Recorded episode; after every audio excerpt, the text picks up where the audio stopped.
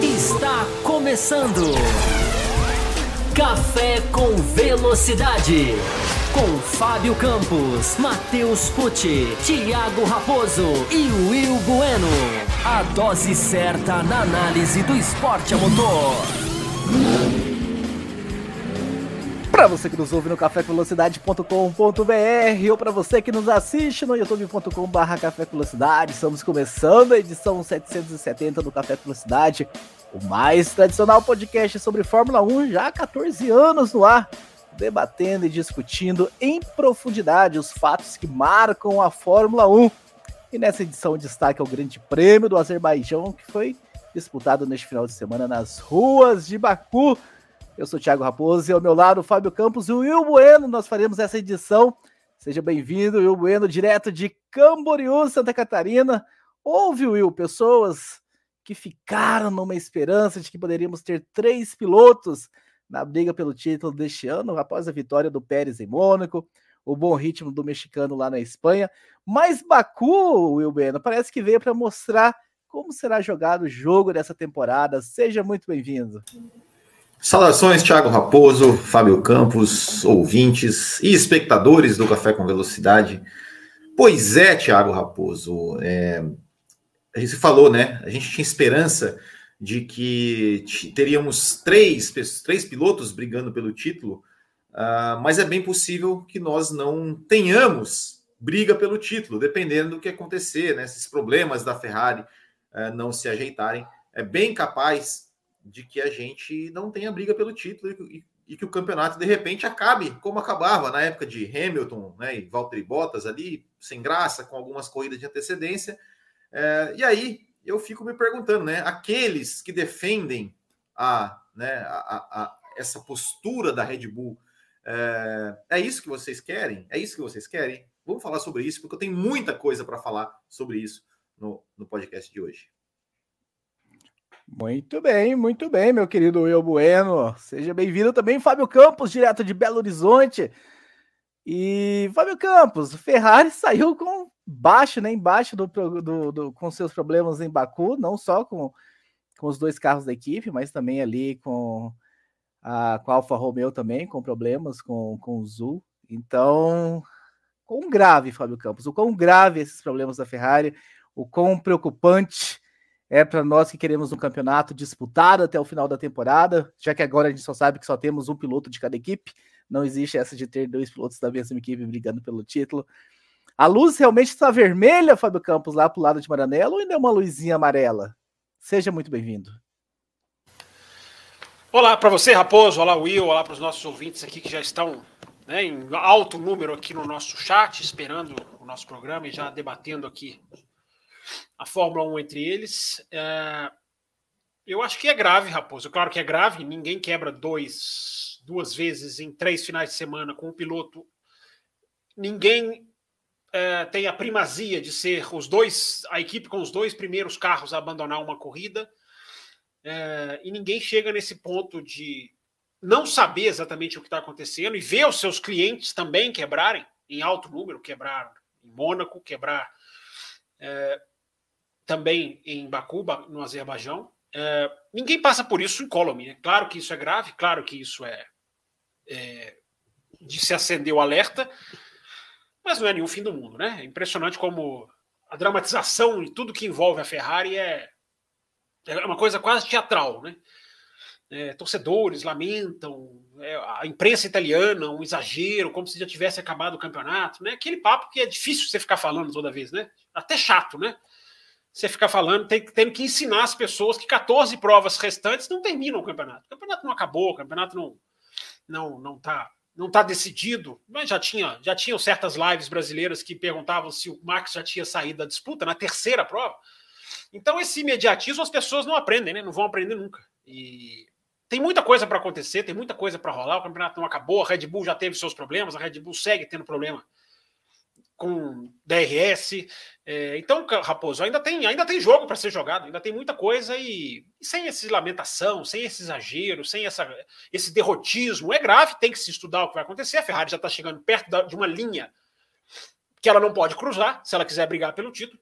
Então, é, tudo isso é plausível. Agora, sem exageros, né? Porque o que se vê de exagero por aí, cá entre nós, né? Parece que, parece que o mundo acabou. O mundo não acabou.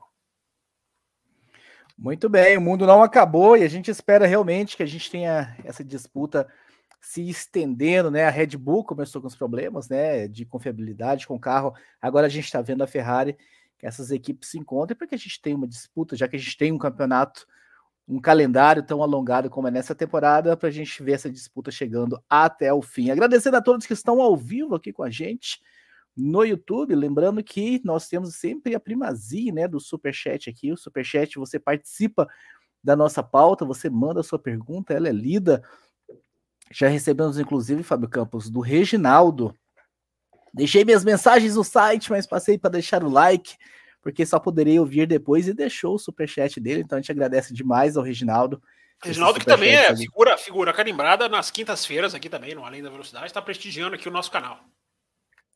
Exatamente. Nós recebemos bastante mensagens, Fábio Campos, lá no nosso site, no cafécomvelocidade.com.br nessa semana, e a gente, se bater a meta, né, dos 10 superchats, copiando a, as metas lá do Além da Velocidade na quinta-feira, se a gente bater 10, a gente lê tudo hoje, Fábio Campos. Não importa quanto tempo a gente vai levar para passar por todas as mensagens recebidas.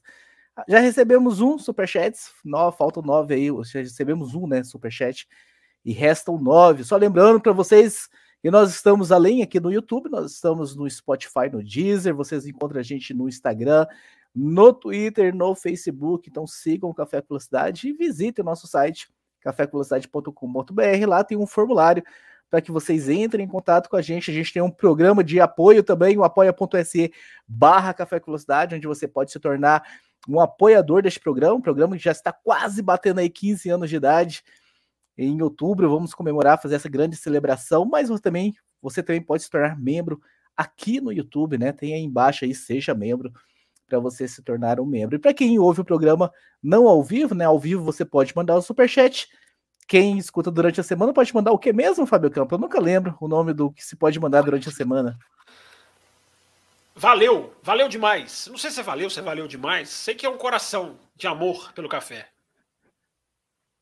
Então mande, manda esse coração de que vai nos ajudar bastante. Mas recados dados, onde vocês podem nos encontrar e como vocês podem nos apoiar. Vamos começar a debater, vamos começar a falar sobre esse grande prêmio do Azerbaijão em Baku e obviamente nós vamos começar com o Red Bull, obviamente nós vamos começar com essa enfim, com esse jogo de equipe que aconteceu, recebemos algumas mensagens, Fábio Campos, para a gente começar a discussão eu já vou trazer algumas aqui, né? O Reginaldo que mandou deixou o superchat, ele uma mensagem dizendo: parece que a Red Bull resolveu ceder aos protestos do Verstappen pai. Ele coloca aqui uma hashtag fora DRS, fora Mônaco. O Wellington França também. Meus amigos do grupo concordam que ordens de equipe precisam existir. Eu peço que mandem um recado para eles. Eu vou cortar a live e mandar para esses anti-esportistas safados. Ai, Wellington, que, que, que, que, bom, que fácil seria se a gente conseguisse, enfim, uh, mudar a opinião dos seus, dos seus colegas de grupo. Mas, Fábio Campos, o que a gente temia, né, que ia seguir, uh, aconteceu. Algumas pessoas estavam na esperança, pós os desempenhos de, do Pérez na Espanha e em Mônaco, de que não aconteceria. Largou na frente, né, conseguiu passar ali o Leclerc na largada, mas não demorou para as ordens vir e o mexicano simplesmente ceder a ultrapassagem pro, pro, pro Verstappen. Oh, Raposo, eu não sei se alguém tinha realmente esperança, como você falou. É... Eu já tenho falado no Twitter, falei aqui no Além da Velocidade, não ia mudar nada, né? Claro que não. O Pérez foi contratado para fazer uma função. Não é um problema que a gente já falou aqui no último programa, é... no último, na última corrida em que isso aconteceu. É um problema que nasce lá na base contratual da coisa, né? Nasce na, na, negociação, na intenção de se trazer um piloto. Né? É, Raposo, a Fórmula 1 ela brigou tanto para trazer montadoras, né? brigou tanto para trazer é, empresas, megacorporações. Né?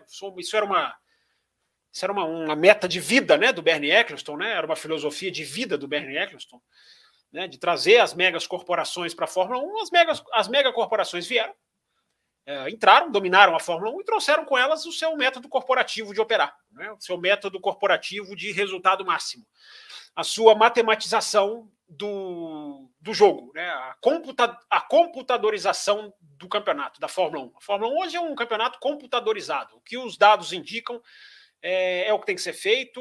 Se há uma qualquer possibilidade de maximização de pontos, ela é feita uh, custe o que se custar, ela é feita de qualquer maneira, ela é feita acima de qualquer tipo de é, reflexão esportiva, porque a Fórmula 1 perdeu, né? A Fórmula 1 não tem. A Fórmula 1 não tem mais o entrar na pista para competir. Não tem mais. Tem parcialmente, porque você ainda está disputando com outros competidores, né? Como aconteceu no ano passado. Aliás, o ano passado é mais ou menos 17 a 1, né? Nesse ano, em termos de disputa, de competitividade, de, de manobras, enfim. Já, já dá para dizer, com o terço de ano, que 2021 é goleada. Né? É, aliás, a gente já sabia disso, né? A gente falou isso ano passado, quanto que deveria ser aproveitado o sabor daquele ano, porque era muito raro. Era muito difícil repetir. A gente ainda pode ter briga pelo título, ainda acho que vamos ter, repito, não acabou, mas é bem diferente, né? Bem diferente de 2021, o que a gente está vendo, né? A intensidade, eu gosto, vou carregar para sempre essa palavra, né? A intensidade de 2021 já pedimos desculpas aqui pelo barulhinho do nariz, é porque a alergia continua aqui incomodando. Então a gente já pede desculpa aqui pela, pelo, pelos ruídos que vão de vez em quando aqui surgir na transmissão do nosso programa. É, então, Raposo, perdeu-se o pleno, né, o 100% do entrar na pista para competir. Não entra na pista para competir, entra-se na pista para otimizar resultado.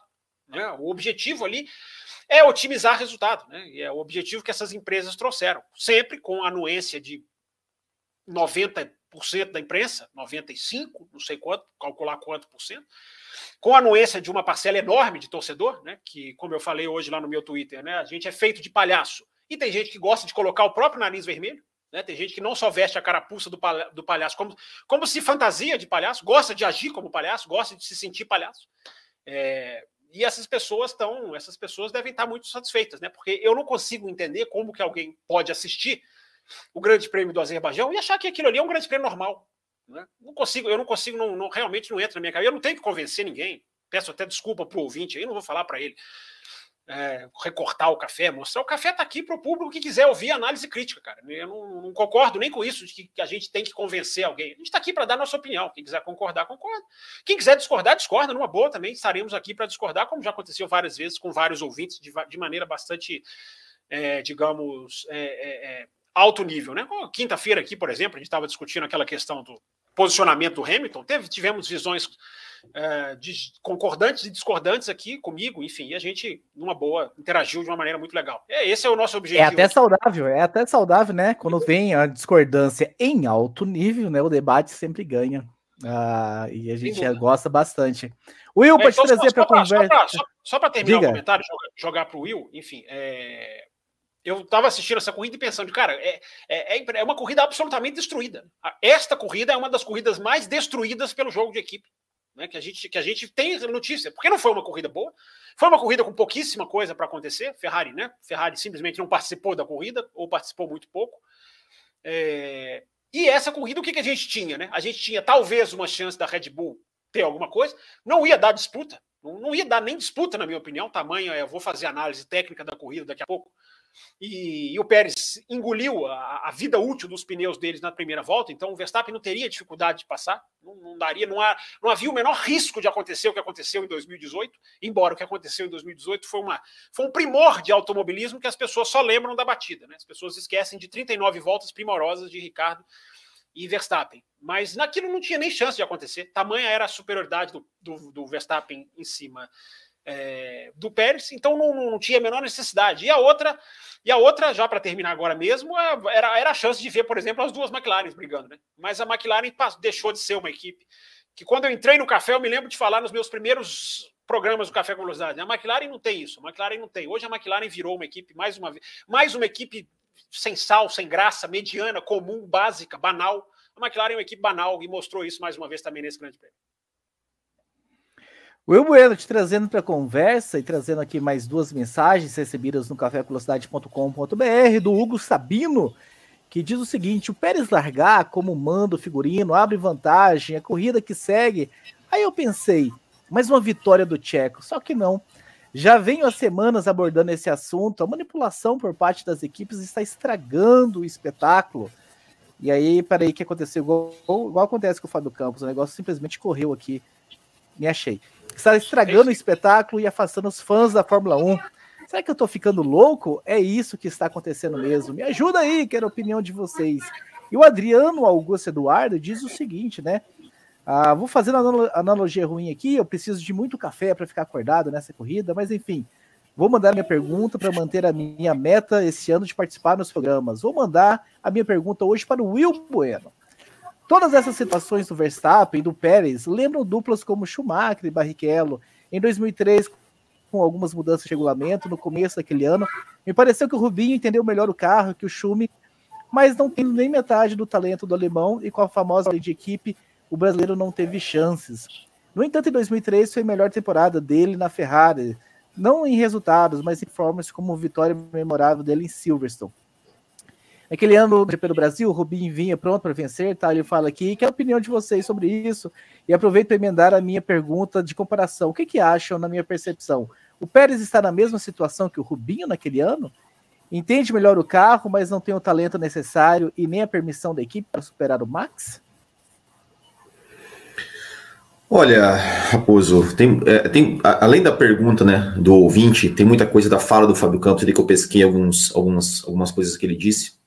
E antes de qualquer coisa, eu queria lembrar que tem Red Bull, McLaren e não vamos esquecer da Alfa Romeo, né? A Alfa Romeo também. O Guanizu passou o Walter e Bottas e mandou o rádio thank you. Obrigado, meu amiguinho. Obrigado.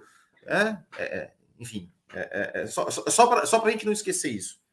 Uh, com relação ao Pérez, né, e, e, a pergunta do ouvinte, né, o Pérez Rubinho, é, é, eu acho que eu acho que podemos fazer essa comparação, sim, né? Eu acho que da mesma forma que é, é, a questão é assim, em 2003, eu acho que já estava o Schumacher já era muito muito maior do que o do que o Verstappen é, é, é no dia de hoje, é, e, e, eu acho que, que o Rubinho não chegou, né, por exemplo, a ganhar corridas ali, ameaçar, chegar tão próximo da pontuação do Schumacher. Tudo bem que se ele ganhasse aquele GP do Brasil 2003, ele até ficaria na frente do Schumacher.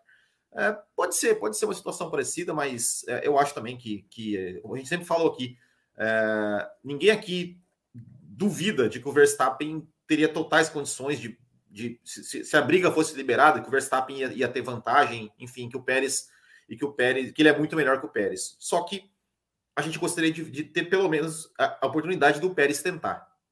E isso a gente já viu ontem uh, que não teve. É, e, e sabe, é, é, Campos e Raposo, das coisas que eu realmente eu não compreendo, eu não compreendo, eu não consigo entender. Eu já falei aqui, olha, o pensamento, né, como o Campos falou, do, do cara lá, do chefe da equipe que quer maximizar o resultado, eu discordo, mas eu até entendo ele. Né? Eu até entendo ele. Ah, tá bom, temos que ter o resultado. Olha, meu Deus, eu, ok, eu entendo ele. Agora, o que eu não consigo entender é como que as pessoas compram isso. As pessoas estão mais preocupadas com o bem-estar deles do que com o seu próprio, como público, como espectador. É, eu passei ontem e hoje criticando ordens de equipe e, e, discutindo, debatendo sobre isso no Twitter, né? É, e os argumentos usados para defender a, a, a, a, Red Bull era Fórmula 1 é um esporte coletivo. Ué, se é um esporte coletivo, por que, que tem o nome do Pérez e o nome do Verstappen lá diferentes na tabela de pontuação? Eles não estão competindo um contra o outro no campeonato de pilotos? Que eu saiba, é assim que funciona. Cada piloto. Por que, por que é só um piloto que é, que é considerado campeão? Então, né, isso aí já era. Ah, aí o famoso, óbvio, né? Sempre foi assim. A Fórmula 1 sempre foi assim. Ah, porque o Fangio ganhou o campeonato com o companheiro cedendo ele. Ok. Pilotos sempre morreram na Fórmula 1. Parênteses, é um, é um exemplo absolutamente absurdo, mas só para só, explicar né, como esse argumento do sempre foi assim, ele é péssimo, né? Pilotos sempre morreram, sempre teve acidentes, então vamos parar de investir em segurança. Pilotos nunca foram é, de, de, dar opiniões é, políticas, nunca foram. Então, Estão errado dar agora, porque foi, sempre foi assim a Fórmula 1. Por que, que a gente tem que aceitar que sempre foi assim e não mudar? Não se mudou a atitude dos pilotos agora, falando sobre política? Não se muda sempre regulamentos, é, é, tecnologias, coisas para aumentar a segurança, para que não pilotos não se machuquem mais, não, não, não morram mais? É, pilotos né, podendo falar da, da, da voz. Isso foi mudado. Por que, que não se pode mudar uma coisa que sempre foi? Pelo bem do esporte, pelo bem do espetáculo. Eu não consigo entender. E o que, e o que me deixa mais é, é, impressionado é assim: todas as pessoas pelas, pelas quais eu perguntei, eu estava debatendo, as pessoas vinham defender, não, porque é Red Bull, porque não faz sentido, porque isso, porque aquilo. Uh, eu perguntei: o que você prefere? O que você preferia ver? O que você prefere ver? Você prefere ver um piloto abrindo passagem para o outro ou dois pilotos com o mesmo carro disputando entre si? Se o cara respondesse, não, eu prefiro ver um piloto abrindo para o outro, ele falava, ok, discordo de você, mas respeito a sua opinião. Gosto é gosto. Tem gente que gosta de fantaúva. Agora, essas mesmas pessoas diziam, essas mesmas pessoas diziam, não, Will, eu, eu concordo com você. Eu queria ver também a briga de pilotos. Mas então, se você queria ver, por que, que você não diz isso? Por que, que você não critica quando você não vê isso? É o pior. É, e, dentre essas, essas, pessoas no Twitter que eu, que eu estava falando, é, não eram só torcedores, eram jornalistas. Jornalistas, vou falar nomes: jornalista da Globo, jornalista da Band, né? É, o é bom aqui, Gabriel. É, jornalista da Band, né? jornalista da Band falou: não, eu entendo, é, é, eu entendo ordens de equipe, eu acho assim. Eu perguntei para ele, falei, mas o que, que você preferia ver? Ele falou: não, eu preferia ver para mim, os pilotos brigavam na pista, saíam do carro, brigavam, dando capacitada no outro. Eu falei: então, vocês compraram os direitos da Fórmula 1. Vocês deveriam, como jornalistas, como imprensa, como empresa que pagou para ter a Fórmula 1, é, é, criticar, lutar, né, ou, ou, fazer barulho em favor do, do público que assistem vocês. E não em favor dos chefes de equipe que estão lá todo bonitinhos e que não estão nem aí para gente. Então, só, só pense nos seus próprios interesses. É, cara, eu, sério, eu, ontem me doeu ver o Instagram do Reginaldo Leme, que é uma referência para todo mundo que assiste Fórmula 1 aqui no Brasil, né? Que desde que, desde que começou a Fórmula 1 a, a ser transmitida aqui no Brasil, o Reginaldo Leme está lá participando. Ele colocar no, no, no Instagram dele, colocar o vídeo do, do rádio, né? No fight. Quem pensou que o Pérez ia lutar? Ê, Pérez, se ferrou. Tipo assim, algo assim. O mesmo cara que há 20 anos atrás estava dizendo a derrota histórica da Ferrari. Eu queria muito que ele dissesse todo, toda vez que eu a derrota histórica da Red Bull, a derrota histórica da McLaren, a derrota histórica. Que, que ele chegasse, né, que, que, que a, a Band chegasse da Mariana Becker, a Mariana Becker chegasse perguntasse assim: viu, vocês não têm vergonha de ganhar desse jeito? Vocês não têm vergonha de ganhar desse jeito? De não deixar um piloto que é claramente mais, mais fraco, ao menos tentar brigar? Verstappen, você não tem vergonha de ganhar desse jeito? De ter que pedir para o cara estender seu tapete? Você não tem vergonha de pedir no rádio para um, um, um, piloto, para um adversário abrir passagem para você? Você não tem vergonha? É, é, é, é, isso que eu não entendo. É isso que eu não entendo. Por que, que as pessoas, mesmo querendo ver briga entre pilotos de equipe, defendem que as equipes não, não, não permitam? Eu, alguém, por favor, me explica isso. Qual a lógica disso? Eu não entendo. Eu, sinceramente, não entendo. E é isso, e é isso que eu, eu fico assim pensando. Cara, cara, como assim? Como assim? Eu explico. É, é, é, é impressionante. É impressionante. Porque as pessoas acham que ah, não adianta reclamar. Adianta sim. Adianta sim. Eu sempre falo, quando, quando teve aquela sonora vaia na Áustria em 2002 imprensa, todo mundo criticou, e torcedores, aquela coisa. Nem existia Twitter naquela época. Nem existia. A Fórmula 1, por mais que tenha durado pouco, por mais, mas fez alguma coisa, se mexeu, discutiu-se, discutiu-se como fazer para mudar. Quando o Sebastian Vettel tomou aquela punição ridícula lá no Canadá em 2019, fãs, imprensa, criticou, foram em cima, opa, se mexeu, por, pelo menos por alguns momentos, deixaram as brigas mais mais mais é, é, livres, vamos dizer assim, né? Exemplos lá em 2019, o, o, o Leclerc lá espremendo o Hamilton em mãos ali e deixaram, e deixaram, deixaram correr, deixaram a corrida. Então funciona assim. Porque é, se toda vez que acontecesse isso, imprensa, torcida, fosse lá reclamar, fazer uma, uma propaganda negativa, uma, um marketing negativo lá, ah, que vergonha, não sei o quê. Cara, isso, é, isso vale muito mais em termos financeiros, né? ou seja, é, em perda, em perda né? de, de você, lá, é, muito entre aspas, um termo que eu detesto, mas vou, vou usar aqui para as pessoas entenderem, que é o cancelar. Se for lá cancelar a marca, os patrocinadores, o piloto, a equipe, a, a categoria, é, isso vale muito mais do que o dinheiro de campeonato de construtores. Então é, é, isso. Eu de verdade eu não entendo. E Fábio Campos, se você tem explicação aí, por favor, me explique, porque eu não consigo entender. Até para você explicar, Fábio Campos, né? Tem uma questão de que a gente até falou que eu acho desde que a gente começou essa discussão de que a gente nem acha que o Pérez vai conseguir disputar no braço com o Verstappen, mas deixa, deixa o Verstappen lá passar então. Se o Verstappen é tão melhor piloto, como é um argumento também que usam, de que, ah, mas o Pérez, então, então deixa o Verstappen lá e passar, deixa, nem que, que dure duas, três voltas a tentativa de defesa do Pérez, mas deixa isso acontecer. Ah, não, mas ele não consegue brigar com o Verstappen, então ele vai abrir. Então é uma briga a menos que a gente vê, né, Fábio Campos? É exatamente isso. Tem gente aqui no chat perguntando se a gente está iludido com o Pérez. Ou ele não ouviu o começo do programa, ou ele não ouviu os últimos programas. Porque a discussão anti-jogo de equipe ela não é, ela não é pra, a, a, favor de um piloto ou outro. Não se discute aqui no café, não se discute jogo de equipe. Quando ele é com brasileiro, sempre foi muito mais reclamado na imprensa. Quando ele não é com brasileiro, sempre foi tratado como uma coisa é, é, normal. Quando atinge um, um brasileirinho, né, é, dói mais assim nessa. Que aí envolve também a resposta, né, que eu quero que eu quero dar para o Will. Eu acho que a questão toda é subserviência.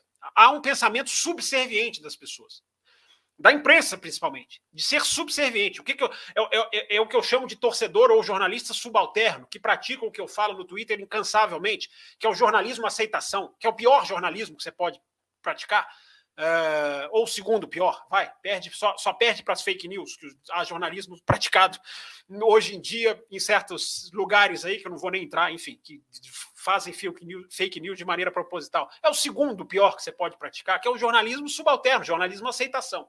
Que é aquele jornalismo que, por comprometimento com uma equipe, com alguém que conhece, com um piloto, com, com direitos de transmissão, eu já falei aqui, né? A dificuldade, Will, de se criticar um produto que se comprou, como se criticar a Fórmula 1 por parte de uma televisão é, fosse espantar, espantar as pessoas. É, talvez espante mesmo. Os cabecinhas pequenas, os, os, os, que têm dois neurônios apenas, esses são, esses ouvem uma crítica e são, são, são espantados. Agora, o cara que tem um pouquinho de discernimento, que gosta de uma Fórmula 1 melhor, que gosta de uma Fórmula 1 mais, mais bem disputada, que gosta de uma Fórmula 1 legal, e eu já falei, tem vários ouvintes novos, tem vários fãs de Fórmula 1 novos que me surpreende, que gostam, que, que, que entendem a discussão por, uma, por um esporte de qualidade, e tem tanto, tanto, tanto cabeça branca, vou dizer bem, bem, bem, de maneira talvez até meio, meio exagerada, mas tem tanto cabeça branca com, com um pensamento subserviente, cara, com uma, com uma postura de, de defender acima de tudo as equipes e, e, e às vezes xingando, sabe? Muitos, muitos, muitos desses não sabem argumentar. E é uma impressão que eu tenho que os jovens, há muitos jovens que, que entendem a discussão, e isso a gente sempre é, isso a gente sempre exalta. Então, esse pensamento subserviente, no sentido de que a pessoa não tem, ela não tem uma educação crítica.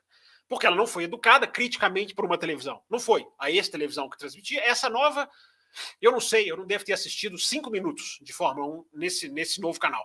Mas no canal antigo, era, era, era de uma subserviência total. Era, era, era de uma falta de crítica total. Como é também com a televisão inglesa. Como é também a televisão inglesa. É a mesma coisa. É, quem comentou a corrida na Sky Sports esse final de semana foi o Paul de Resta. É um show de mediocridade, Paul de Resta. O Paul de Resta ele é, ele é a personificação da mediocridade. Ele pede jogo de equipe todas as circunstâncias. Todas as circunstâncias. Mas ele não é um jornalista. Ele não estudou para isso. Ele não tem, ele não foi treinado para isso. Lamento os que foram treinados, ou que deveriam ter sido treinados.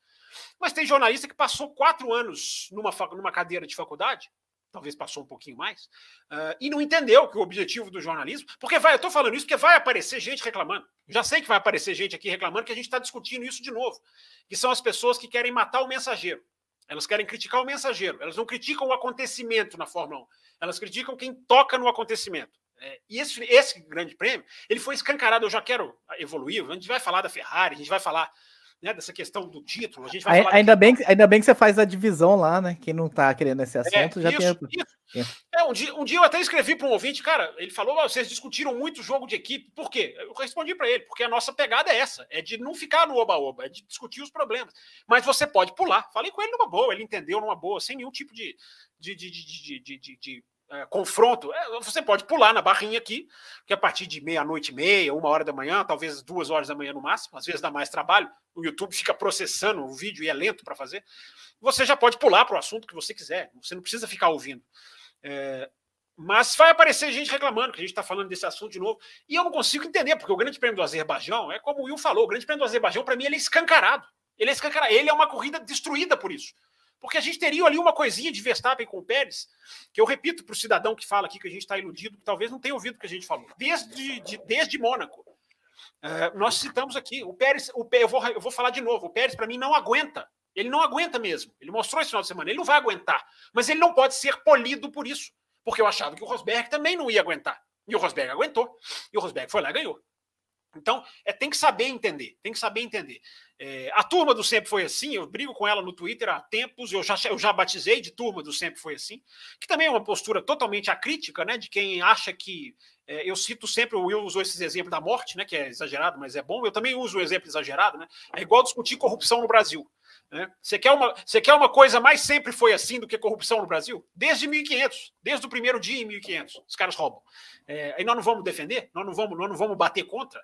Eu sempre digo, se um, se um problema existe na Fórmula 1 desde o Grande Prêmio de Silverstone em 1950, isso não é motivo de aceitação. Isso é jornalismo aceitação que faz isso. Isso é motivo de você combater com mais veemência, com mais, a, a, a, digamos, eloquência. Porque você não pode aceitar que um problema permaneça. A Fórmula 1 ela tem uma doença. A Fórmula 1 está doente. Há quem ache que a doença é benigna. A doença não vai ser tratada porque há uma enorme parcela que acha que a doença é benigna, que assimilou essa questão empresarial de que os carros têm que entrar na pista para maximizar resultados. Então o Verstappen não pode brigar com o Pérez, porque o Pérez teve, já tinha... Teve no chat tinha... também, é. teve aqui no chat minha defesa, porque vai que eles batem a equipe marca zero pontos e lá no final do campeonato vai fazer diferença. Isso se batem... chama esporte. Isso. O vai que eles batem também é muito falado lá no Twitter e eu sempre digo, cara, vai que bate, vai que morre, vai, vai que não é automobilismo, né? Eu sempre respondo dessa maneira, isso é automobilismo, meu amigo. Automobilismo envolve risco, envolve perda, envolve batida.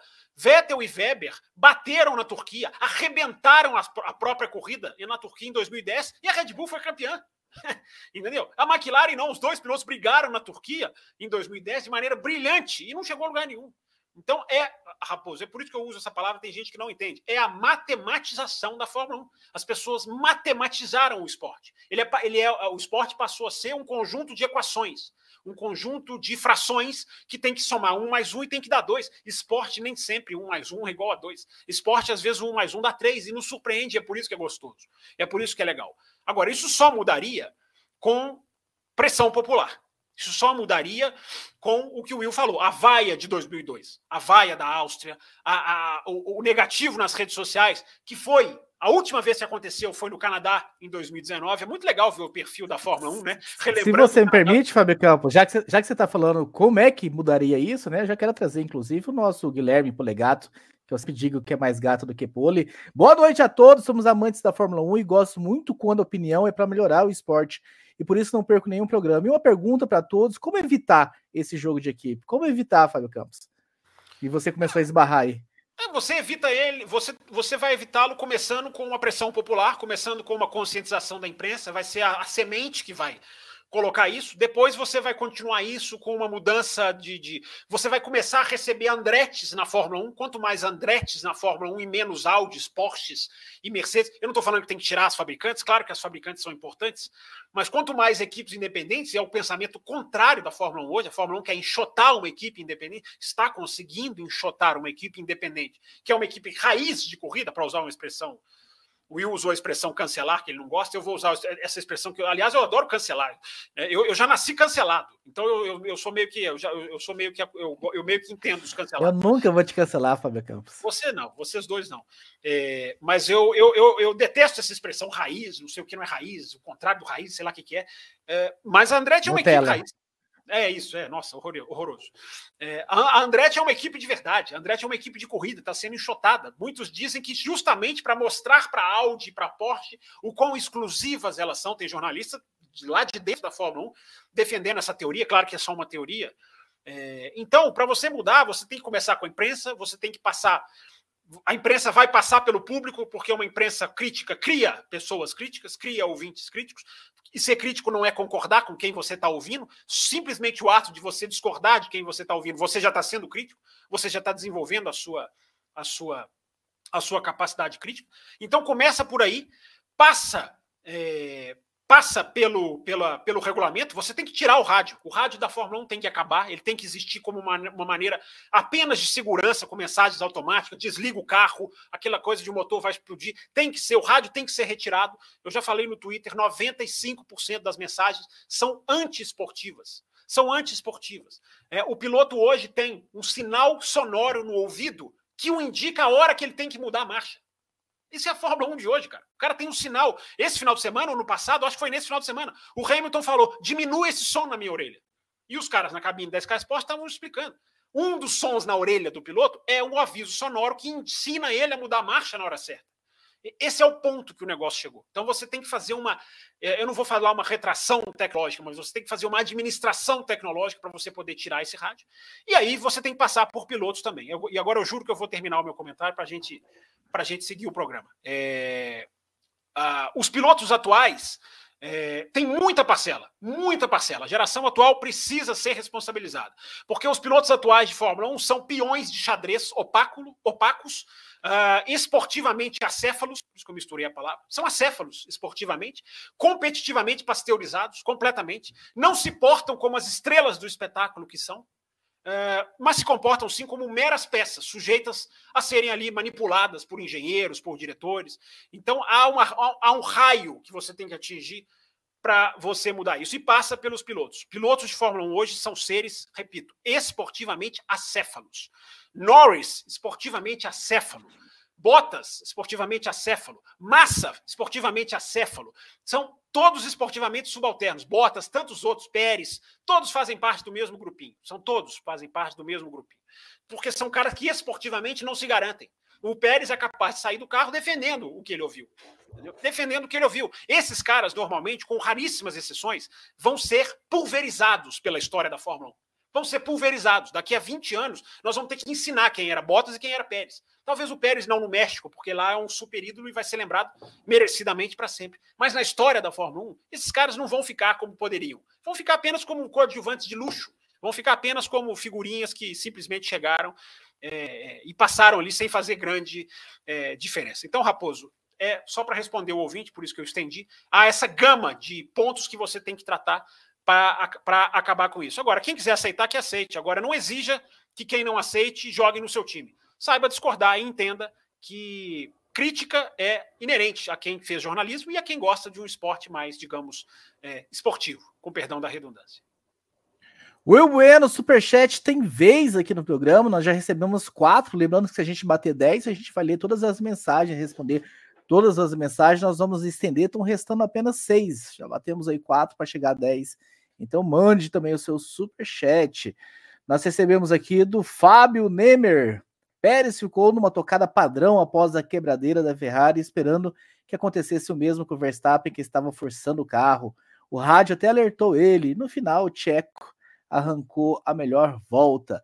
E o Jarbas Ribeiro, na boa, o Verstappen ganhou no gerenciamento de pneus, Will Bueno.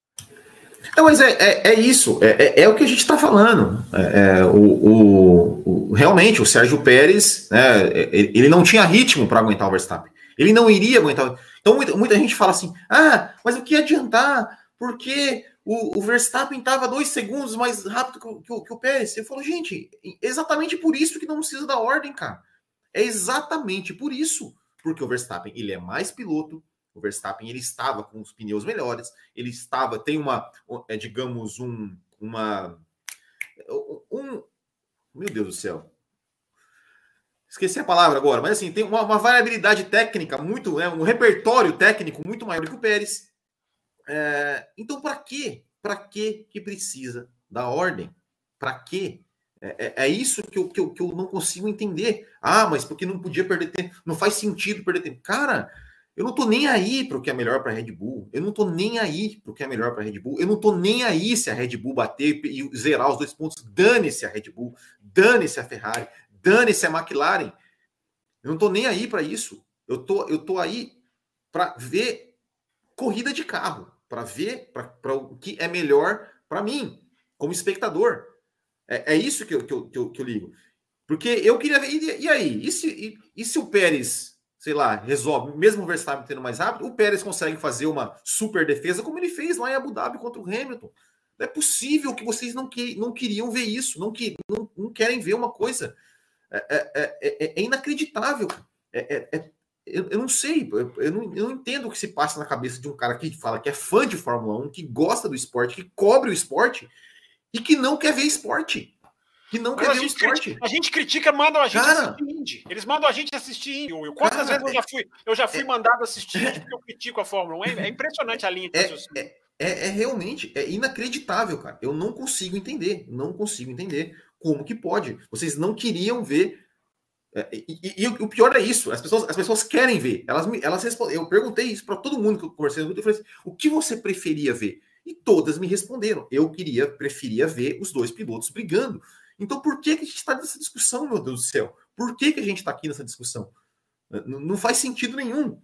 É, e como que acaba? É exatamente o que o Fábio Campos falou: é, é, pressão popular, é pressão da imprensa, da imprensa, é pressão de, de, né, de, de torcida, de fã, de todo mundo. É rádio também, para mim, não tinha rádio nenhum. Nenhum, nenhum, para nada. É, é, placa, é placa. Nem, cara, nem por segurança. É placa é placa, é bandeira, é, é, é Fórmula 1 raiz aqui. Eu, eu gosto desse termo, raiz. Entendeu? Eu adoro esse termo, raiz. Vou te cancelar, vou te cancelar. entendeu? É isso, cara. É aqui, ó, plaquinha, é bandeira. É, é, isso, ó, meu filho, você vai parar na volta A, B e C e, e é isso aí. Né? Não tem esse negócio de ficar, olha, faça isso, faça aquilo, mude para a configuração. Para mim, volante de carro de Fórmula 1 devia ter um botão só, só o da água, só, mas nenhum. Porque e, e, essas coisas estragam a, a, a, Fórmula 1, entendeu? É, é, é, e patrocina, patrocinadores diferentes nas equipes.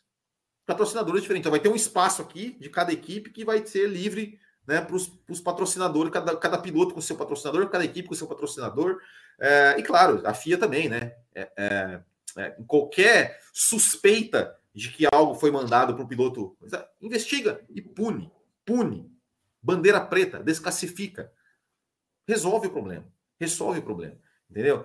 É, mas basta querer, mas é, é, aquilo, enquanto fã, imprensa, todo mundo, bater palma, bater palma para Christian Horner, porque, porque é melhor, porque olha, tadinho do Christian Horner, ele não pode se preocupar em ver se os dois pilotos baterem o carro, ele não pode, ai, imagina se os dois pilotos batem, tadinho do Christian Horner, vai ficar ai, com dor de cabeça, preocupado. Dane-se o Christian Horner, dane-se a Red Bull, dane-se a Ferrari, qualquer um, Alfa Romeo, né, e, e McLaren que fizeram que fizeram esses é, é, ordens de equipe neste GP, isso não choca mais ninguém. E, infelizmente, isso não choca mais ninguém.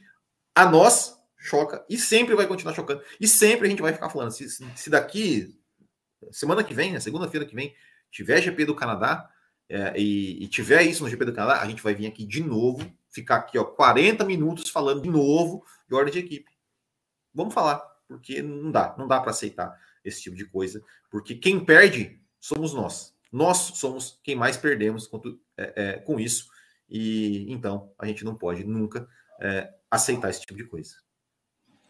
Fábio Campos, a gente partir para o encerramento desse assunto, já que a gente tem outras coisas para abordar também, só registrando aqui o João Pedro Melo, que mandou mensagem pelo site.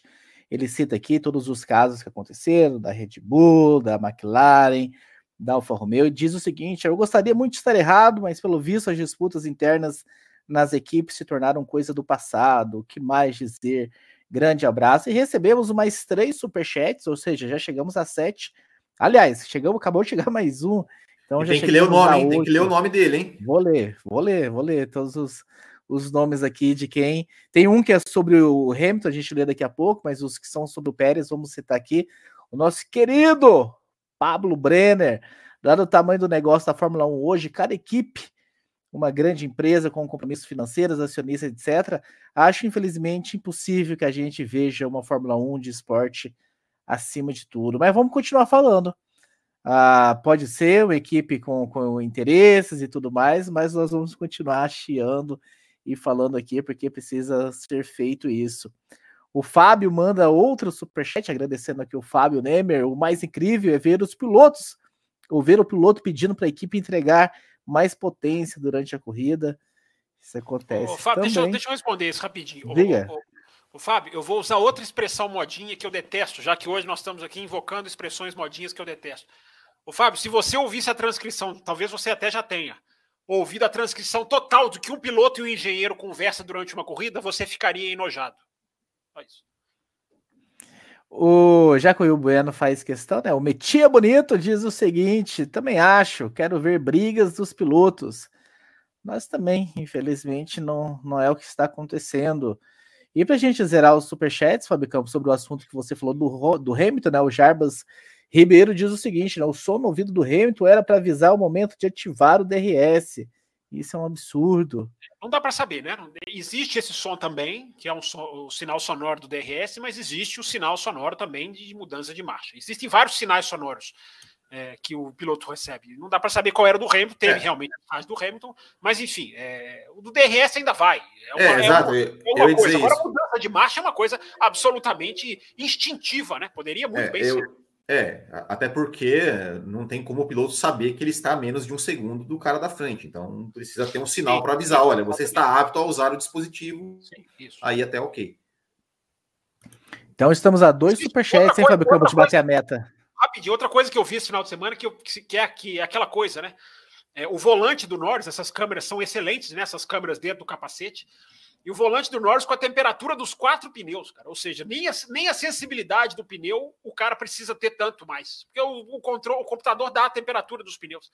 Então, aquilo que a gente várias vezes já, já se surpreendeu, eu me surpreendi, de ver um piloto falando, cara, o meu traseiro tá muito quente. Ó, oh, cara, o meu dianteiro ainda não tá.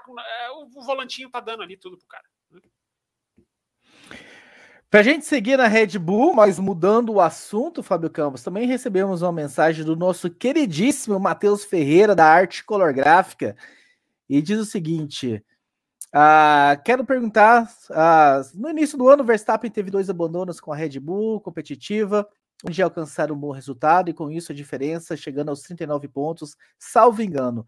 Muita gente já entrou no clima, do já ganhou da Ferrari, porém o holandês reduziu a diferença na pista e agora o piloto monegasco teve dois abandonos também quando estava conseguindo um bom resultado.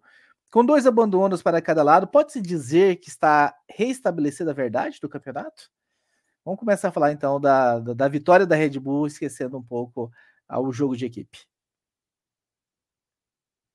Oh, Raposo, é, eu confesso para você que eu tentei fazer, não consegui, vou fazer, vou publicar aqui no arroba campusfb, no Twitter é, a, o número que eu queria contabilizar, que, que é a pontuação, algum ouvinte já deve ter feito, pode ter feito, é, a pontuação tirando as quebras.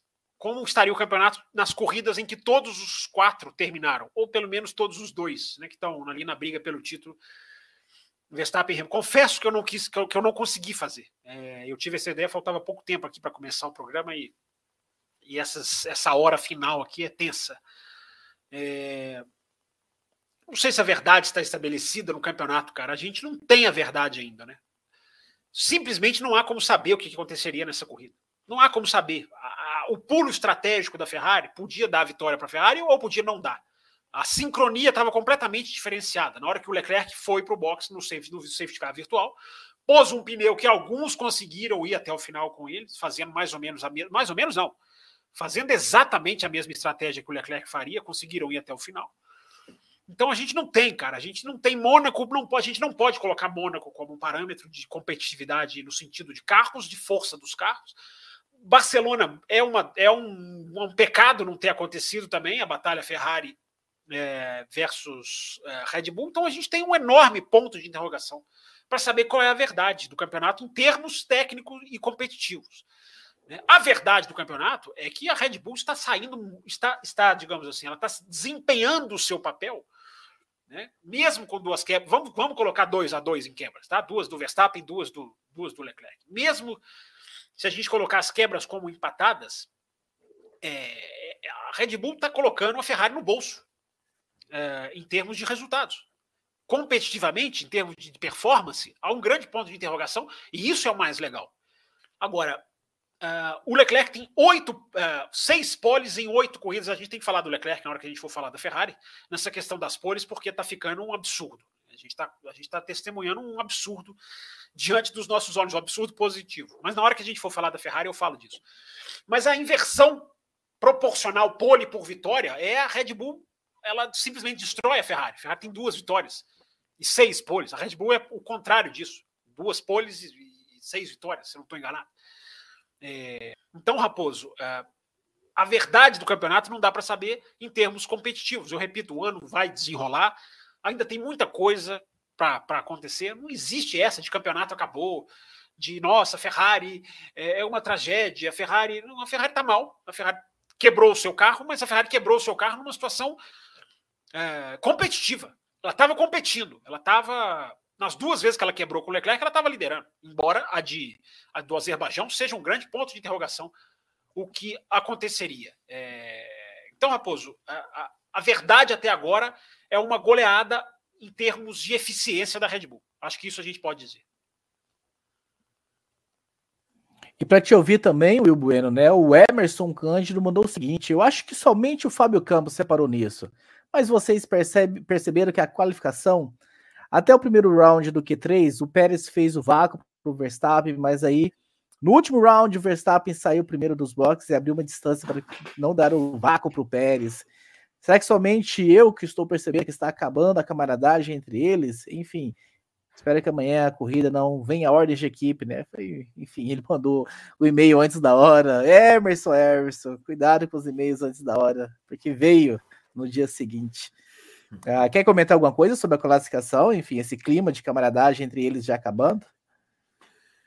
Mas é que, é, na verdade, o, o, o, Verstappen até reclamou, né? Reclamou, questionou, né? Por que, que, o, por que, que, por que, que ele saía na frente. Se eu não estou enganado, é cada, cada, cada corrida é um, cada sessão é um. Pode falar, Fábio Campos, se você tem essa informação mais completa. Não, o, é, o ouvinte, o Antônio, cometeu um grave erro. É, porque é, era eles alternam, tem equipe que alterna por final de semana e Sim. tem equipe que alterna por saída. Você faz a primeira saída na frente, a segunda saída, já que no Q3 são normalmente duas saídas. Agora o ouvinte comete um erro aí é, é, é, que é tem que ser colocado. O Verstappen não sai do box porque ele quer. Tá? O piloto não aciona, não liga uma chavinha e sai acelerando e empurrando todo mundo da frente, não. O piloto só sai do box quando ele é autorizado. Uh, o, o, o Verstappen sai, a Red Bull não tinha terminado de abastecer o carro do Pérez. Você vê a imagem, uma correria, os caras tirando ali. Quem atrasa para sair é o Pérez, não é o Verstappen que se adianta. É, então houve ali, a Red Bull, a Red Bull até disse, né? Problema no abastecimento, e você vê a imagem ali da correria. Mas o Verstappen saiu na hora que ele tinha que sair. O Pérez é que saiu atrasado. E o ouvinte é importante saber: o, ouvinte, o, o piloto não sai do box na hora que ele quer. Ele só sai do box quando alguém tira o carro do box. Em algumas pistas, o carro tem que, ter, tem que ser até fisicamente tirado do box. E não é o caso no Azerbaijão. É ele só precisa do sinal. Mas ele não sai sem o sinal. Ele não sai a hora que ele quer, não.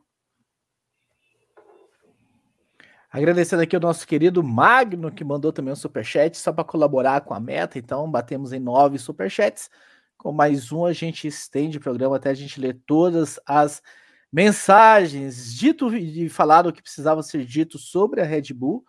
Nós vamos começar a mudar de assunto aqui, Fábio Campos, para a gente começar a falar sobre a Ferrari. Se o senhor, o senhor que gosta de anotar os minutos, quiser por volta dos 53, 54 minutos, a gente está mudando de assunto para deixar isso anotado, mas eu quero também colocar aqui, Fábio Campos, se eu não apanhar da tecnologia, de ultra tecnologia avançada aqui, né? Nós temos aqui agora um patrocinador desse programa. É bom a gente dizer isso. E tô apanhando, não tá aparecendo aqui que eu queria que apanhasse. Você vai se enrolar. Eu já fiz o anúncio duas vezes, não recebi nenhum Não, achei, achei, achei, achei. Tá aqui, Fábio Calfas, tá aqui. Ah, fica tranquilo. Nós temos agora um patrocinador neste programa aqui. Vou colocar até em, ah, na tela sozinho aí. Se você tá afim de adquirir uma dessas camisetas, entre lá na loja do Botequim GP com.br Tem um código, né, que tá passando aí também para você ganhar um desconto. 10% de desconto, é isso, Bueno? 10% de desconto. 10% tá aí, de desconto. ó, cupom, cupom café, café, com, com velocidade. Eu, eu usaria o cupom além da velocidade, que eu acho que ele dá um desconto maior. eu acho. Não, não, não, não. Esse podcast, então, é um oferecimento da loja Boutique GT onde você encontra camisetas e moletões exclusivos para os fãs da Fórmula 1. Acesse então aí botiquimgp.com.br, ganhe 10% de desconto usando o código Café Velocidade. Corra lá e garanta a sua. Faça como fez o Fábio Campos, que já entrou lá, já comprou a dele, já já vai receber a dele em casa aí. É, o, é, o, cupom, o, o cupom além da velocidade já foi usado, hein? O cupom além da velocidade já foi usado. Isso, isso se chama credibilidade. Que baboseira, né? Vai lá. Ah, vamos lá, vamos retornar. Eu percebi aqui que nós temos mais superchats, seja meta batida. Vou colocar aqui na tela. Nosso querido Magno mandou mais uma. Se era um que faltava, tá aí. Que bom que você mandou. Mas a nossa querida Larissa Nobre também mandou. Então, tá aí a contribuição. Nobre atitude da Larissa. Nada de pequena contribuição, Larissa. Tenho certeza que qualquer, enfim, qualquer valor que a gente recebe aqui no Superchat nos ajuda bastante, inclusive para a gente adquirir aquele patinho que está do lado do Fábio Campos ali, que nós já recebemos é. a ameaça de que estamos quase batendo a cota do mês de junho. E a gente ainda quer ter programas aí de, do oh. Além da Velocidade, a gente quer fazer programas aos sábados pós-qualificação, voltar a fazer. Então a gente precisa adquirir o patinho ali. Diz aí, o, Will Bueno. Não, se cada um superchat é, der um, um real por episódio, já está mais do que ótimo. Mais do que ótimo. Já ajuda nós muito, muito. Exatamente, um realzinho por episódio é sensacional. Exatamente. Então, clique você ali também no, no superchat, no cifrão ali, ó, perto da, da, do campo de mandar mensagem. Envie qualquer valor, saiba que vocês estão colaborando demais com o Café Velocidade. Mas é hora, tem um, ali um superchat que nós recebemos sobre o Russell, a gente vai deixar ele para quando a gente for falar sobre o Russell, Jarbas. Nós não vamos esquecer, não, não está esquecido, só para você saber, para a gente colocá-lo no momento. Mas vamos falar sobre Ferrari nesse momento. Vitor do Amaral mandou o seguinte, Fábio Campos. Boa noite, baristas. Este final de semana foi o famoso mais do mesmo porém com algumas observações curiosas. Dobradinha da Red Bull no pódio, dobradinha da Ferrari no abandono, dobradinha da McLaren na clara insatisfação em ficar atrás do companheiro de equipe. Tivemos também, além das Ferraris, outros dois motores da mesma abrindo o bico. Agora é alerta máximo ligado, pois estão jogando pontos preciosos no ralo. Gostaria de elogiar o trabalho de vocês e dizer que o programa são mais legais quando os quatro estão participando ativamente. Pois é, Vitor, a gente está na esperança que o quarto membro apareça, que ele dê sinal de vida. E a Larissa, Larissa Nobre, mandou também, Fábio Campos, uma mensagem. Não está sendo fácil torcer para a Ferrari, se não é a equipe errando na estratégia, a confiabilidade do motor e afins. Assim fica complicado competir e, para piorar, a Red Bull veio com o discurso de ambos terão a mesma oportunidade para disputar, para no final ter ordens de equipe de novo. Provavelmente me iludi demais com essas declarações do Horner e gostaria de ver disputa e só tive frustrações. Então é que a Larissa, Fábio Campos, falando da dificuldade de se torcer para a Ferrari hoje em dia, vamos começar a falar da equipe de Maranello. É, Larissa, você não vai gostar do que eu vou falar, do que eu falei no começo do programa, né? Mas essa dificuldade de torcer, você acha que é difícil torcer para Ferrari? Torce oh. para, experimenta torcer para Williams. É, ô, ô, Fábio Campos. Tenta torcer para a McLaren. Diga. Fábio Campos, posso te fazer uma, uma pergunta antes de tudo? Diga. Quando foi a última vez que a Ferrari abandonou com seus dois carros por problemas de quebra? Mecânico, assim, né? sem acidente, sem. 2009? Não. Quando foi? Tem um palpite, o Thiago Raposo? Não, não tem. GP da Grã-Bretanha de 1997. Tem um duplo abandono em 2009, não tem não? Não sei se de quebra, de quebra não, de quebra, quebra, assim, problemas de, de quebra de, dos carros mecânicos, coisa. GP da Grã-Bretanha de 97. É muito tempo, né? É... E isso é, isso é, isso é marcante. Realmente é muito tempo. É... Mas como eu estava dizendo, né, gente? Nós temos que analisar aqui, tudo bem, torcedor aí ficar lamentando, enfim. Mas eu sugiro que quem torce para Ferrari pense como deve ser torcer para Williams, torcer para McLaren, que não faz nada há anos também. Enfim, uma, uma vitóriazinha aqui, outra ali. É, vai torcer para Alfa Romeo. O torcedor da Ferrari tem uma, ele tem uma autodepreciação que é, é curiosa, né? É, embora a Ferrari também realmente seja uma equipe que. É, é, engraçado, né? Como se encara a Ferrari como uma equipe é, grande, tecnicamente. É claro que a Ferrari é, é grande fora da pista, é gigante, não se discute isso. Mas cobra-se da Ferrari disputa por título mundial todo ano, né? É, ou quase todo ano, tirando aqueles ali que acabaram de ser encerrados, que já se sabia que não iam brigar. Mas normalmente cobra-se da Ferrari uma disputa de título mundial todo ano, né? E se a gente for pensar, cara, a Ferrari não é uma equipe de disputar título mais. Essa é a verdade. A Ferrari não é uma equipe mais de disputar título. Não é. Não é uma equipe de ponta da Fórmula 1, no sentido técnico. Não estou falando no sentido histórico, claro que não. O que, que a Ferrari tem nessa década, nesse século? O que, que a Ferrari tem nesse século? 2007. O que mais? O título de 2007. É, é um título em 22 anos. É, e é engraçado, né? Como a, a percepção de muita gente é de que a Ferrari tem que brigar pelo título. Não. Todo ano, né? Nesse século, não, né? Não, 2000, quem mais que eu estou esquecendo? 2002, 3, 4. Posto Schumacher, tá, posto Schumacher, é verdade. Posto Schumacher, posto Schumacher. Posto Schumacher, 2007. É, então, nos últimos 15 anos, um título, vai, pronto. Né? Se tem, realmente eu não podia pagar os 2000, 2001, 2002, 2003, 2004. Mas aquilo ali também é um período muito específico, né? Aquilo ali é uma, é uma, é uma, é uma exceção é, que, não, claro, né, não deve ser diminuída jamais. Mas depois daquilo ali, é, o que, que é? Um título só, cara. Um título só em 15 anos. Um título só em. Agora, a Ferrari precisa brigar pelo título. Essa é a grande diferença. Né? A Ferrari ela precisa, por essa questão do fora da pista, embora tecnicamente na pista ela já, ela já não seja a equipe grande que muita gente espera, ela tem estrutura, ela tem dinheiro, ela tem a obrigação de estar ali na ponta. É... Mas é, é engraçada essa percepção. Né? em cima da, em cima da equipe, em cima da essa, essa, essa dualidade, né? História versus o valor efetivo de uma equipe.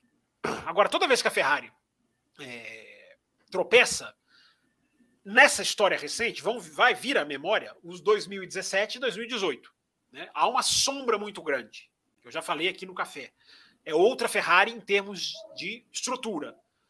Mas como Ferrari é Ferrari, as pessoas vão ficar associando 2017 e 18. O que, que aconteceu em 17 e 18? A Ferrari é, morreu antes de brigar pelo título, é, que é uma das piores é, execuções que uma equipe pode fazer. Uma coisa é a equipe chegar lá no final e perder o campeonato.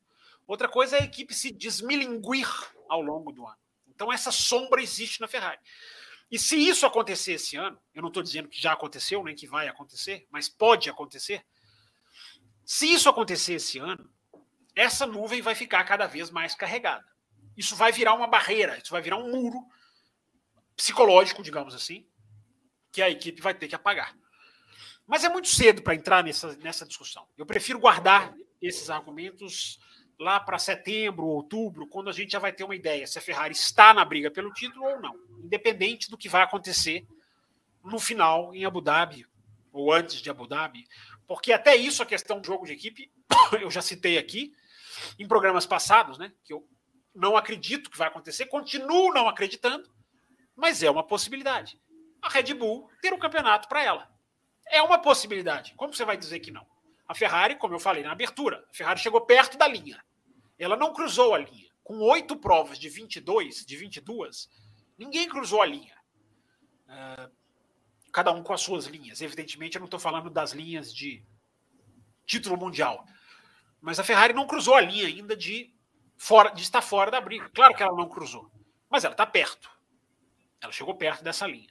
Quando ela está perto dessa linha, ela vai ter que tomar agora uma, uma direção. É, a Ferrari está num, tá num momento muito perigoso. Num ponto do campeonato perigoso. Por quê?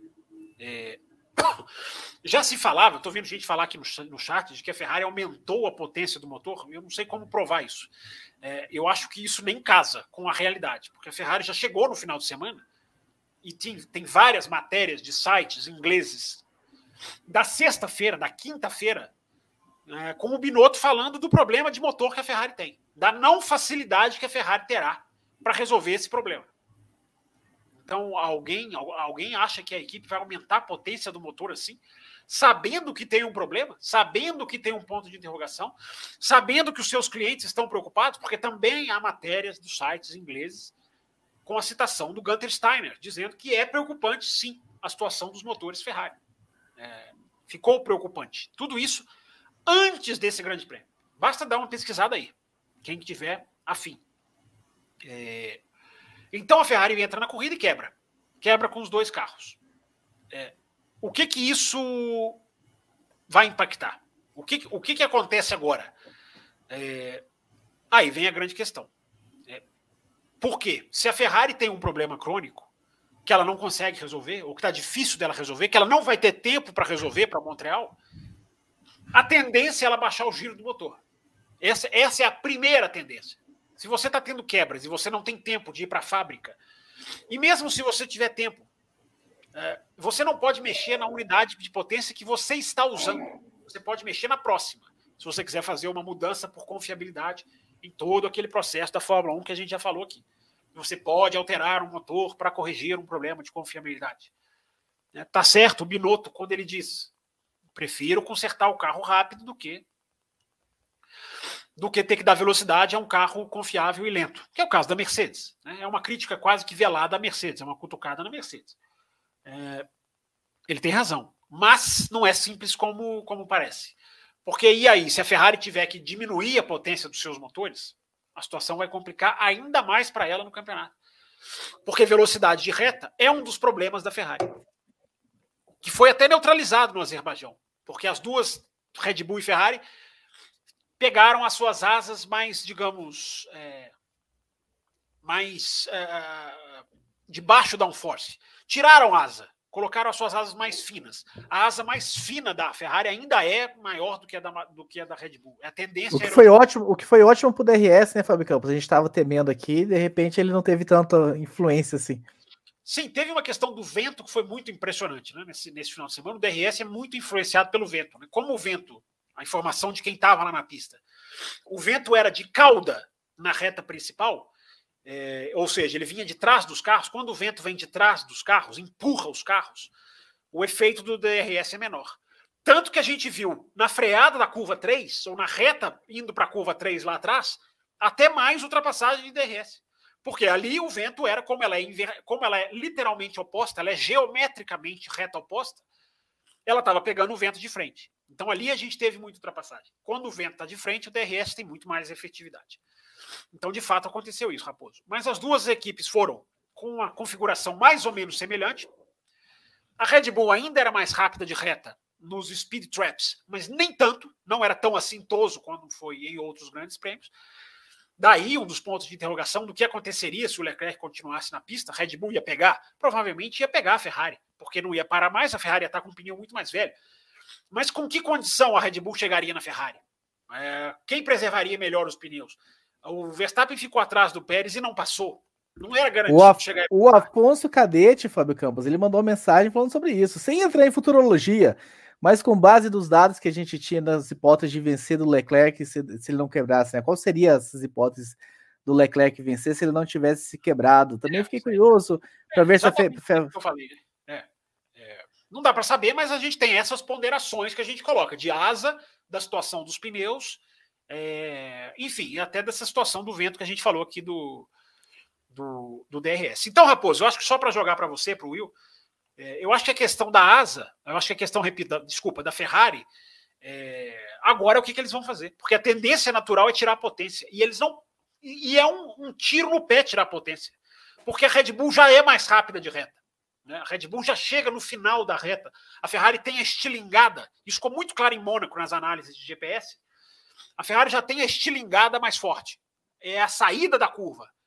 É, mas a Red Bull tem comprovadamente o final de reta maior, mais, mais rápido, mais, enfim, de maior velocidade. Então, é, essa é a grande questão, Raposo. Que atitude eles vão tomar? Porque a quebra pode até terminar, pode até acabar, mas o campeonato pode ir embora junto, porque é, a equipe, se tirar giro do motor, ela pode não conseguir brigar de igual para igual com a Red Bull.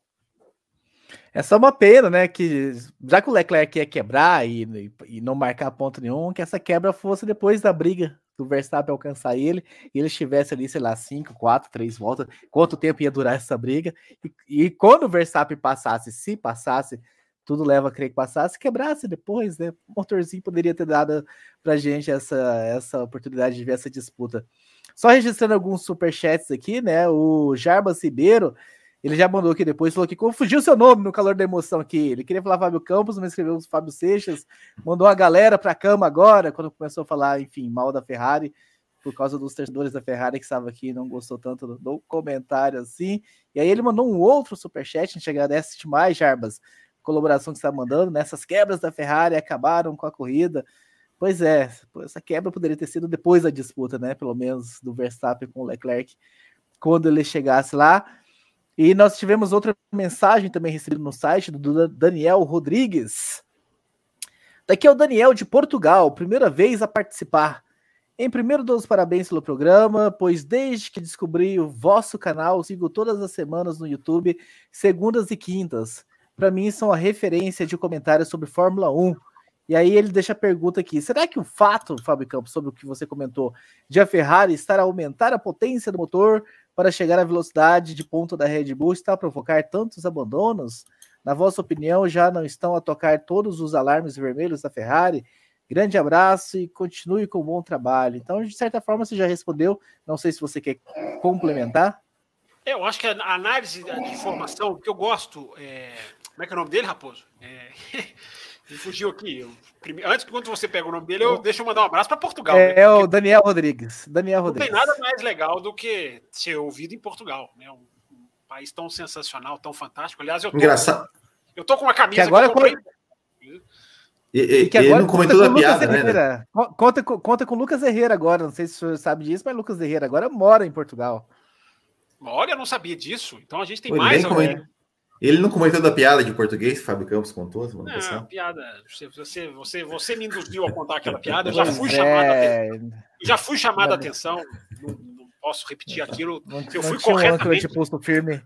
É, eu fui corretamente repreendido e aceito a, a, a, a repreensão e, e, assino, e dou a mão à palmatória que realmente cometi um erro aqui que não deveria. Mas palmatórias. Não se repetirá não se repetirá jamais.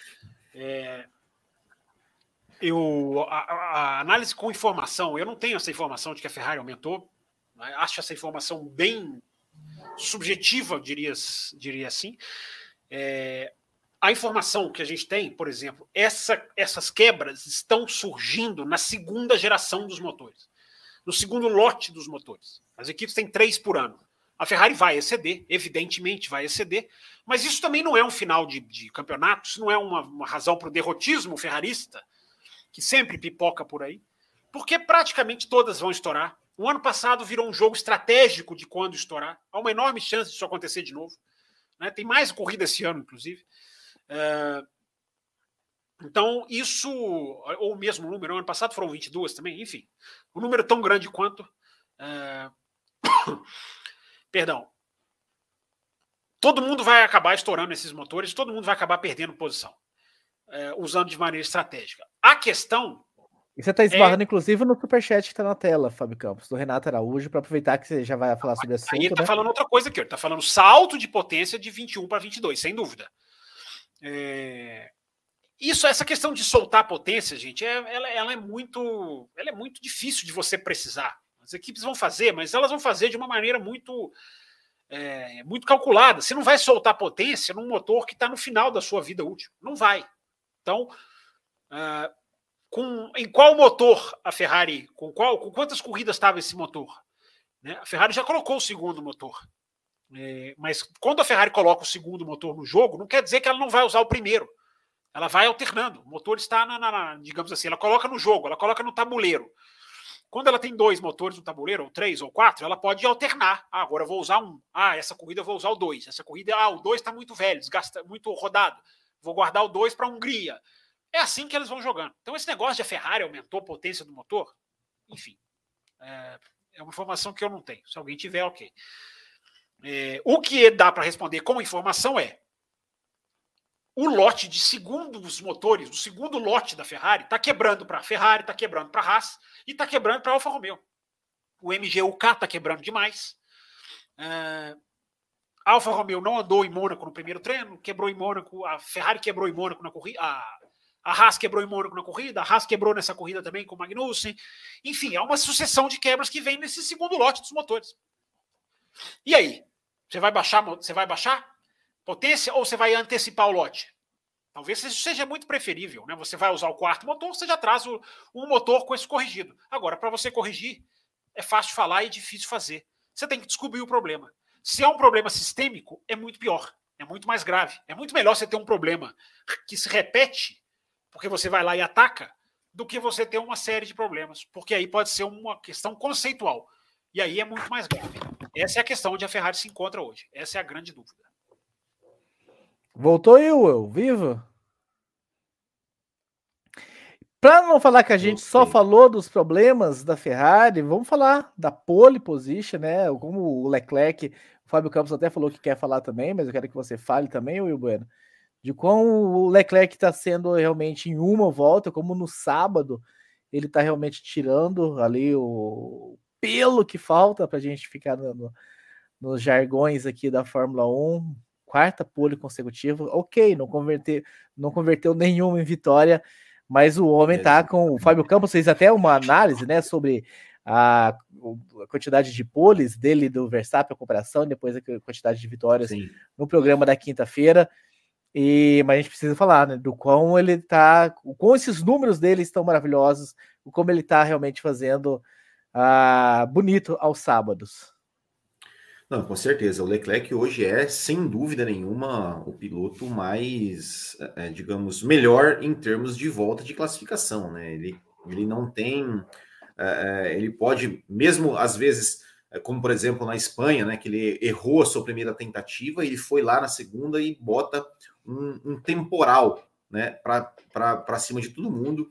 É, e quatro pole positions seguidas, fez seis poles em oito é, e é bem isso, né? Ele faz, é, é, infelizmente para ele, ele não consegue converter as poles em vitórias. Mas o que o Leclerc faz nas classificações é realmente um, é um espetáculo digno né, de, de, de, de aplausos, porque anda demais, parece que não tem, é, não sente né, a pressão de ter que fazer ali uma volta é, em, uma, em uma única tentativa, mesmo quando ele não. Quando, quando, quando ele erra a primeira tentativa, ele vai lá, faz a segunda tentativa e e assim, ele destrói né, o tempo, o tempo de quem tem que destruir, de quem está na frente dele. É realmente, realmente um fenômeno. É, agora, com relação a, né, a, a, é, a Ferrari, né, a gente está falando aqui da, da, das quebras da Ferrari, é, e só, só gostaria de, né, de, de, de, de, repetir a pergunta que eu fiz lá no começo, é, que a gente falou né, sobre é, ordens de equipe, Ferrari e tudo mais. Né? E se realmente a Ferrari não se acerta a gente vai ver um campeonato, né, acabar muito antes do que se do que se, se acaba, porque não vamos ter né, é, é, a chance. Né, a Red Bull já definiu né, o seu primeiro piloto de, o primeiro piloto da sua equipe. Se não tiver uma briga com um, um, é, um piloto de uma outra equipe, o vice-líder do campeonato não vai poder brigar, porque a Red Bull já está, já definiu o seu primeiro piloto. É, realmente, é, realmente eu não consigo entender como, como alguém pode defender isso. Libera, Will. É, Will, né? vai ser ridículo porque eles vão liberar. Na hora que não tiver mais é. briga, o Verstappen vai estar 70 pontos na frente do Pérez, aí eles vão liberar. Aí vai é, ser. Eles é. vão falar com o discurso de que aqui não tem pode isso. É. Não, e, e, e, falando, né, mais uma vez da Ferrari, você falou da Ferrari, né, do que, faz, que não é uma equipe de ponta, é engraçado, né? É engraçado a gente parar para pensar, né? Que a McLaren, tudo que a McLaren passou, né, de ser a última equipe do grid, motor Honda, motor Renault, e volta e vai, é, o jejum de títulos dela é menor do que o jejum de títulos da Ferrari, que sempre vem aí anos e anos. Não, é, Ferrari vai brigar, Ferrari não vai, Ferrari vai brigar pelo título, vai. É, realmente, é, a Ferrari está né, para completar aí 15 anos sem título, e logo, logo ela começa a se aproximar daquele jejum lá, né, que o jejum que só foi é, é, finalizado com é, na era Michael Schumacher. É, eu acho, eu, só para falar da questão do Leclerc, né, Raposo, que a gente é, vai, vai abordar esse ponto. É, primeiro, o Leclerc, eu nunca vi o Leclerc tão arrasado na entrevista como ele estava, né? Impressionante a expressão dele dessa vez estava derrotado mesmo, né? E tudo bem, é uma coisa de calor de momento, é aquilo que eu falo dos rádios, né? É uma coisa de calor de momento, mas é, é, é destaque, né? Bem, bem destacado, diferença, por exemplo, a Barcelona, né? Como que agora é uma, é, é, um, é uma estafa de, de, de, problemas que parece que o cara acumula, né? E o cara meio que solta, né? Meio que até a voz dele estava tava diferente. Agora, o que ele está fazendo em classificação é um fenômeno, né? Porque ele está ele tá. É, não é nem o número de poles, 6 em 8. Já é forte, né? Embora tenha toda aquela questão que a gente já falou, né? A Ferrari aquece os pneus um pouco mais rápido, ela tem essa vantagem. A Red Bull ganhou Imola e, e Miami justamente é, preservando mais os pneus, um pouco mais os pneus.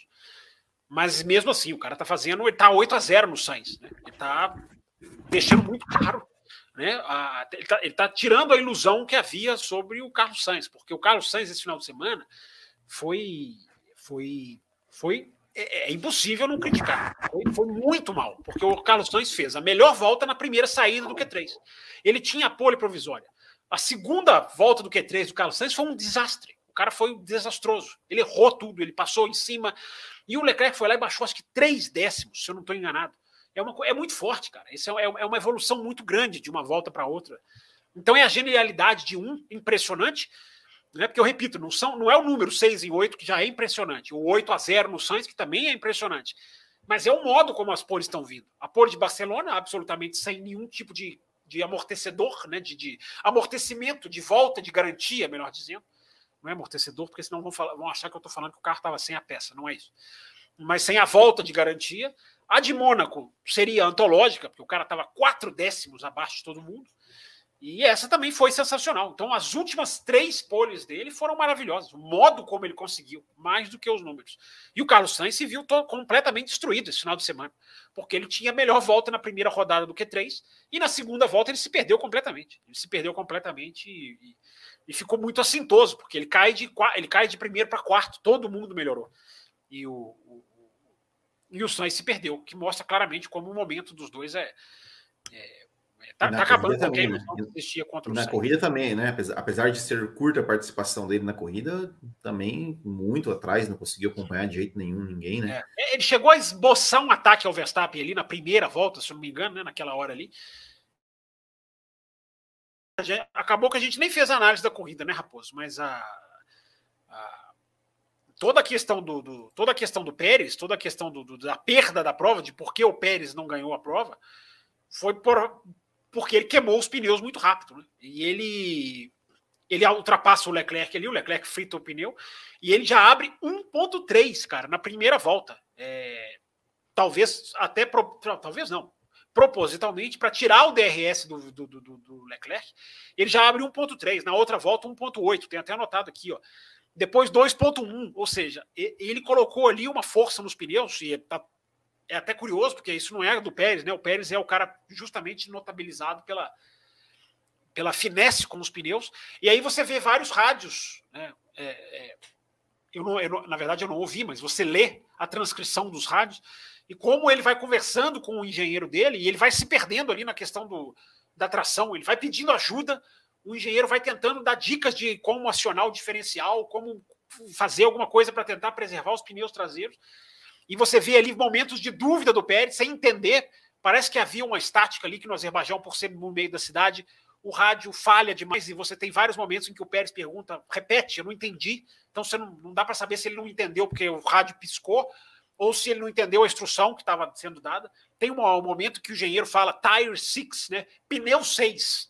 É um código. E o Pérez fala: Eu não sei o que você está falando. Então, olha como esse desenrolar da corrida do Pérez foi, foi problemático. E a transcrição indica que, inclusive, que o Pérez foi chamado para entrar no safety car virtual junto com o Leclerc, mas o Pérez já estaria é, além da linha do box. Ele já teria passado do ponto. E ele poderia ter entrado antes do Leclerc. Eu não vou dizer junto, porque ele estava na frente. É, e, e, isso acabou contribuindo também para a destruição da corrida do Pérez. É, e essa transcrição de rádio dele com o engenheiro é muito, é muito interessante. E essa questão de que ele já tinha passado da linha também é muito interessante. Agora, aquilo de, aquilo de novo, né? 43 voltas. O que, que aconteceria? Eu sei que vai ter gente que vai cravar. É, eu acho impossível cravar quem se daria melhor, Red Bull ou Ferrari, se as estratégias se desenrolassem como estavam se desenrolando, tão diferentes. Will Bueno, esses dias teve uma pessoa perguntando, né? Onde é que eu vejo essas transcrições de rádio? Onde eu vejo essas informações das atualizações da sexta-feira? Eu lembro do Fábio Campos, inclusive, citando o senhor. Veja com o Bueno, ele sabe, ele é o cara que sabe das fontes. Diz aí no pessoal, El Bueno, onde que estão essas informações? O Bueno, quando me perguntaram, acho que das frases das equipes, o Will, o Will faz lá, ainda faz ainda, Will? Não, não, não, não tava fazendo, me cobraram para voltar a fazer, eu acho que eu vou, vou, vou voltar Ótimo. a fazer, sim. Ótimo, porque eu já consultei várias vezes o que os pilotos disseram, o que eles disseram, né? Era, é, legal. Vamos trabalhar, vamos trabalhar, Will Bueno. É, exatamente. Trabalhar aí um pouquinho, né? A gente na sua loja, você fica vendendo camisa e não trabalha. é, não, mas só para responder, então, o, a questão é o seguinte: é, a questão da transcrição dos, dos, rádios, eu não sei se é, mesmo, se é o mesmo local onde o Fábio Campos vê, mas eu vejo no RaceFans, racefans.net. É, tem lá a transcrição dos rádios, é, de, dos rádios ali, é, do. Enfim, não, não é de todo mundo durante todo todo final de semana que eles colocam, mas eles colocam ali os mais os mais importantes, vamos dizer assim, né? E tem toda a transcrição. É, Sobre a, questão das atualizações, é no site da FIA. Você vai no site da FIA, né, vai lá em Fórmula 1, né, as informações do evento, né, do, do, do GP do Azerbaijão, GP do Canadá, que tem lá as, as atualizações, tem as notas da direção de prova para avisar né, algumas mudanças de alguns, de algumas, alguns procedimentos durante a corrida, tem tudo lá. Tem desde da posição onde os pilotos devem ficar ali né, antes da corrida, depois da corrida, no pódio, tudo. Tem tudo lá no site da FIA. E, e as declarações dos pilotos Muito... é no próprio site da Fórmula 1 mesmo.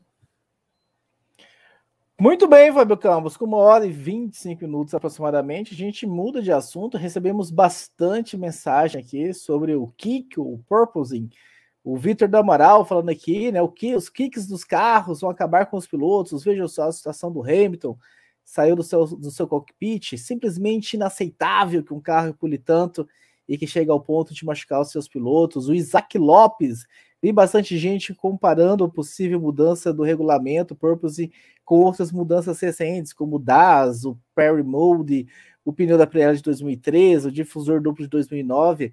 Essas comparações são justas? É possível, é possível especular, especular o quanto mudaria a ordem do grid caso não houvesse mais o purposing?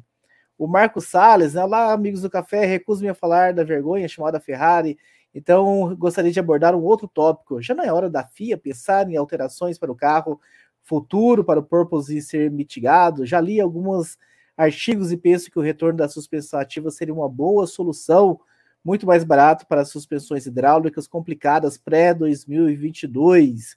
O Luan Zancanelli, este final de semana tivemos uma grande discussão a respeito do Purpose, em todas as equipes sofreram com esse fenômeno, umas mais e outras menos. Vocês acham que a FIA e a Fórmula 1 podem rever o regulamento a fim de resolver este problema? Vocês acham que voltar para o conjunto de suspensão que era utilizado até o ano passado com o uso dos fluidos ao invés das molas pode resolver, Fábio Campos? Oh, Raposo, é... essa suspensão ela tem uma razão de ser, né? Ela, ela faz parte do conjunto do pacote do carro que precisa ser mais estável, porque o carro precisa do efeito solo. Então essa suspensão não veio à toa. Né? Ela veio para o carro ficar mais rente ao chão, é... mais estável, mais rígido, é para que o efeito solo funcione. Né? Voltar, gente, é, a gente tem que tomar cuidado com as sugestões que a gente dá, porque algumas são tecnicamente inviáveis. Você voltar com a suspensão do ano passado, É, o, o, efeito dela vai ser qual? O carro vai voltar a ter os, os, super amortecedores que tinham e vai balançar, e aí? Ele não vai ter efeito solo, vai, os caras vão ter que endurecer a suspensão do mesmo jeito. É, então, isso aí tem que ser muito bem pensado, isso aí tem que ser muito bem analisado. Não é essa questão de, ah, volta. O ouvinte falou uma coisa aí que eu, a suspensão ativa é mais barata do que essa suspensão, não sei como, discordo completamente. A suspensão ativa é muito complexa. A suspensão ativa é um computador, tem uma central eletrônica que você vai ter que amplificar ou ampliar ou modificar. Você, a suspensão ativa é uma, uma, uma suspensão computadorizada, é muito mais cara. Né? Você pode não fazer como era antigamente, mas só o fato de ser uma suspensão ativa é, vai gastar dinheiro. Não estou dizendo que não pode fazer, agora, que é mais barata, Agora, vamos lá, Raposo. O que tipo de discussão é, é a, a, a, gente está esbarrando? O que, que, vai acontecer? O que, que deve acontecer? É, vamos lá, a gente está tendo pilotos que estão sofrendo. A gente está tendo pilotos que estão sendo acusados de amplificar o sofrimento por uma questão uh, competitiva, para que os ca o carro que tem o Porpoise como desvantagem, a Mercedes, é, possa, de alguma maneira, uh, tem uma mudança de regulamento que vai favorecê-la. É, a gente, o ouvinte fez a pergunta, né? Não está na hora de intervir? Tá. Está na hora de intervir. Agora, como que vai ser essa intervenção? Você vai proibir um carro de tempo? Você vai mudar os carros? Você vai falar, fazer, obrigar os carros a subirem de altura? Você vai ter uma, você vai ter uma influência competitiva no grid. É, todos os carros estão tendo porpoising, Todos estão tendo. E, no Azerbaijão, todos tiveram. Alguns tiveram muito, outros tiveram menos. Alguns intoleráveis, alguns toleráveis. É, em outras pistas, não são todos que têm. Alguns têm e alguns não têm. E aí, qual vai ser a sua, qual vai ser a sua postura? Qual vai ser a postura da FIA com relação a isso? Vai interferir como? É, porque você vai mudar o jogo. É, você vai mudar a distribuição competitiva do campeonato, porque é absolutamente é, é, interligado. Né? A altura do carro, se você mexer, você destrói o parâmetro aerodinâmico de um carro e pode consertar o do outro. É, mas e o carro que está lá na frente e não tem o porpoise? E a Red Bull, por exemplo? Fala da Red Bull, dando nome aos bois. A Red Bull não tem. Ah, tinha lá, você via a cabecinha do Verstappen. Aliás, é impressionante a capacidade das câmeras, né? Essa questão do porpoise é impressionante a capacidade tecnológica da transmissão. Né? Se não é o capacete dos pilotos, a gente não perceberia em câmera on-board nenhuma, zero. Nenhuma o que, que é o porpoise. A gente só consegue pelo capacete dos pilotos. A câmera do capacete, teve uma do Leclerc que é. A imagem fica borrada, você não consegue assistir de tanto que ele está pulando. Mas na câmera em cima aqui do carro, você vê o carro totalmente estável, né? Você só mede pelo capacete. O capacete quica é o carro parado e o capacete quicando. Só que o carro não está parado. É a capacidade estabilizadora da câmera que é, que é fantástica. Né? Mas, enfim, parênteses feito, Raposo, eu pergunto para você, pergunto para o Will, o que fazer? Como que você vai interferir nisso? Como que você vai botar o seu dedo numa ferida que vai beneficiar um e beneficiar outro? Se alguns conseguem, por que, que outros não conseguem? Então, é, eu já vou dar aqui a minha resposta. É, a FIA tem que interferir? Tem. Mas tem que interferir de maneira cirúrgica, simplesmente colocando um sensor nos carros e proibindo o porpoise. Proibindo, dando bandeira vermelha, é, bandeira branca e, e, e, preta, né? Diagonal, bandeira de. É, de enfim. De advertência. advertência. Não, é, não, é preto, preto e laranja. Preto e laranja. É, aquela preta com bola laranja. Isso. Isso bolinha laranja. Não é, não é antidesportivo, não é a diagonal que eu estava falando, não, que a Isso. diagonal é a atitude antidesportiva. A FIA tem como colocar um sensor nos carros e medir isso. É muito fácil de medir, é muito assintoso o, o, o chacoalhar dos carros. E aí a FIA cria um limite. Né? Cria-se cria um limite. E aí o carro que estiver batendo, meu amigo, vai para o box, vai ser chamado a recolher. Porque alguma coisa, sim, tem que ser feita. Na medida em que os pilotos estão sentindo dor, na medida em que o carro de Fórmula 1, eu estava vendo o Peter Windson falar, né? O carro de Fórmula 1 perdeu o prazer de ser pilotado. Até o que não tem o porpoise. É, é, é, é, é, um, é uma. É uma não, não há, o, não há o prazer do piloto pilotar o carro. Claro que isso é passageiro, isso pode ser resolvido e o carro está só no começo. É, mas se a gente está chegando num ponto em que o piloto está saindo do carro machucado, primeira coisa que a FIA deve fazer é botar ali uma comissão médica, médicos da própria FIA, para avaliar os pilotos, para avaliar ah, hematomas, costelas, nervos, porque já corre de alguns jornalistas que estavam lá no Azerbaijão de que há pilotos que foram foi, foi pedido a confidencialidade para que a equipe não ganhe os holofotes, de que há pilotos que já estão tendo um problema é, nos nervos, do, do, da compressão, uh, e aí você tem que tomar uma atitude. Agora, você tem que tomar uma atitude, assim como o limite de orçamento, e assim como o peso dos carros, você tem que tomar uma atitude que não prejudique quem fez o trabalho dele, que não interfira em quem fez o certo e que ataque quem fez o errado. Porque uh, se dá para aliviar o porpoise perdendo rendimento, aí eu vou roubar a expressão aqui que a gente já usou várias vezes e o usou hoje. Aí é dane-se, meu amigo. Você vai levantar o seu carro e você vai parar de ter o porpoise e você vai perder um segundo dane-se. A partir daí, meu amigo, você vai desenvolver o seu carro sem porpoise, você vai desenvolver o seu carro a partir desse um segundo atrás. Né? Aliás, outro parênteses aqui, né? É, eu não me lembro de uma diferença tão grande recentemente de Ferrari e Red Bull para o resto. Né? Os caras botaram 1.3 na Mercedes no qualifying. Isso é uma diferença, gente, que ela não é tirada de um ano para outro.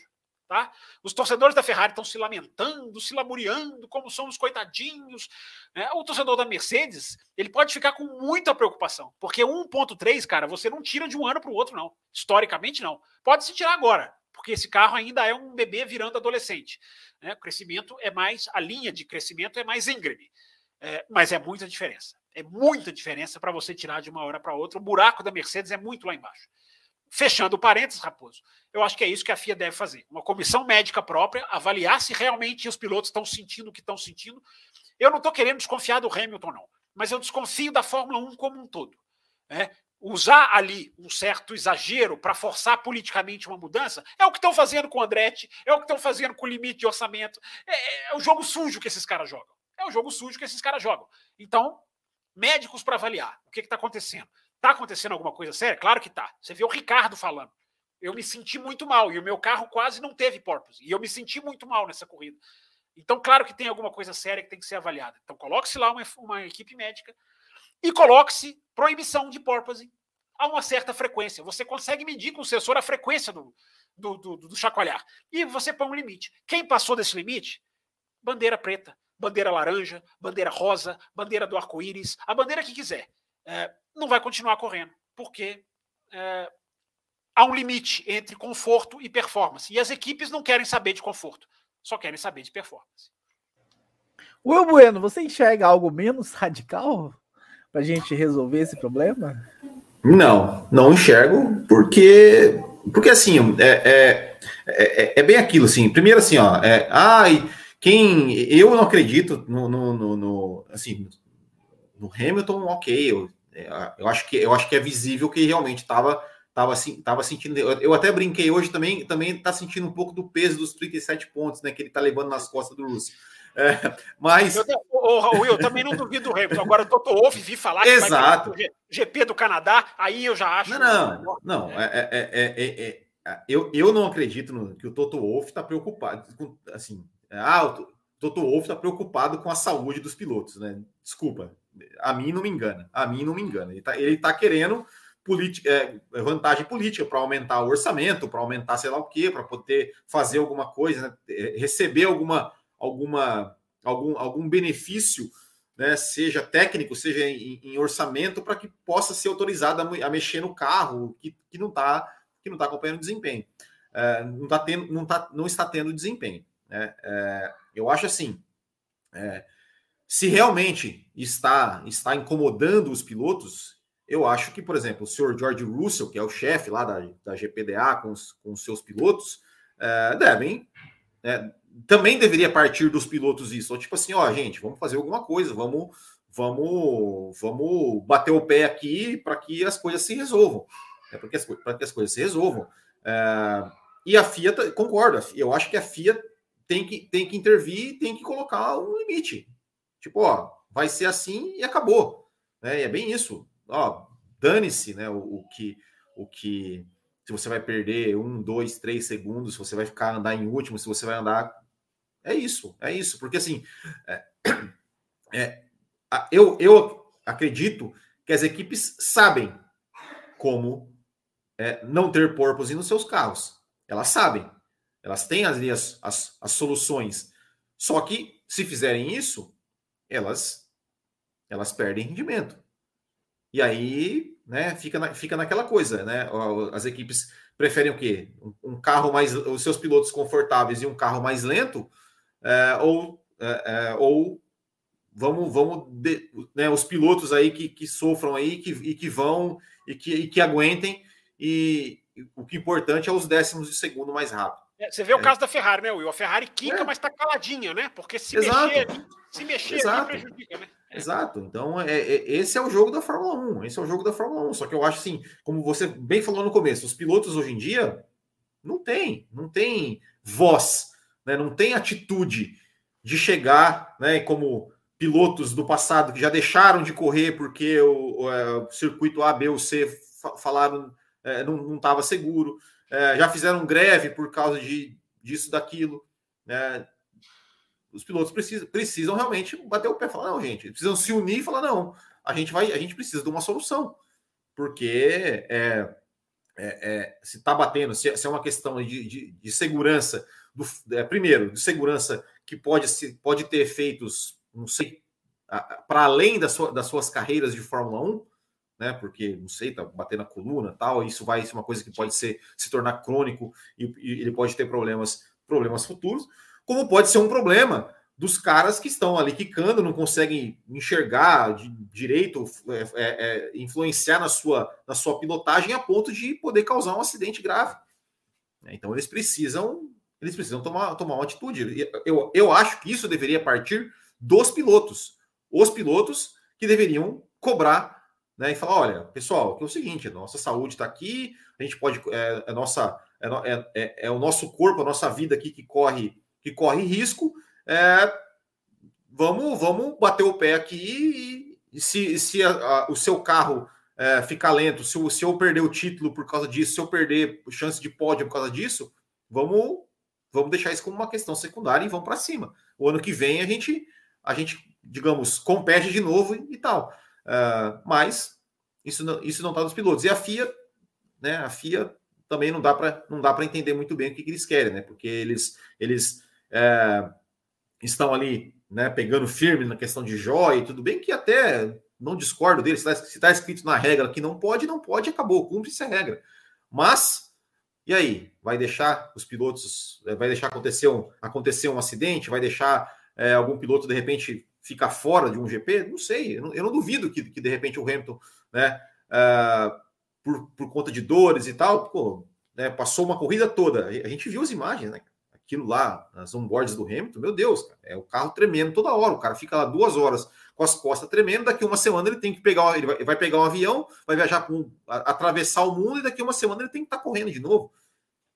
É, isso, isso, isso não deve ser, não deve ser fácil. Por mais pista, atleta. Uma outra pista que tem muita reta que ele Exato, exato. Não é, não é uma, não é uma, é, é, é uma coisa assim que o pessoal fala, ah, é um fingimento, é um. Cara, é, é para para pensar. Não deve, não deve ser fácil. Por mais que ele seja um atleta, por mais que ele tenha um preparo físico, não deve ser fácil, né? Você ficar ali duas horas numa corrida com as costas lá pulando para cima e para baixo, você vai pegar um avião e vai para outro, outro país, vai ficar lá de novo em uma semana fazendo isso. Então, é, alguma coisa deve ser feito.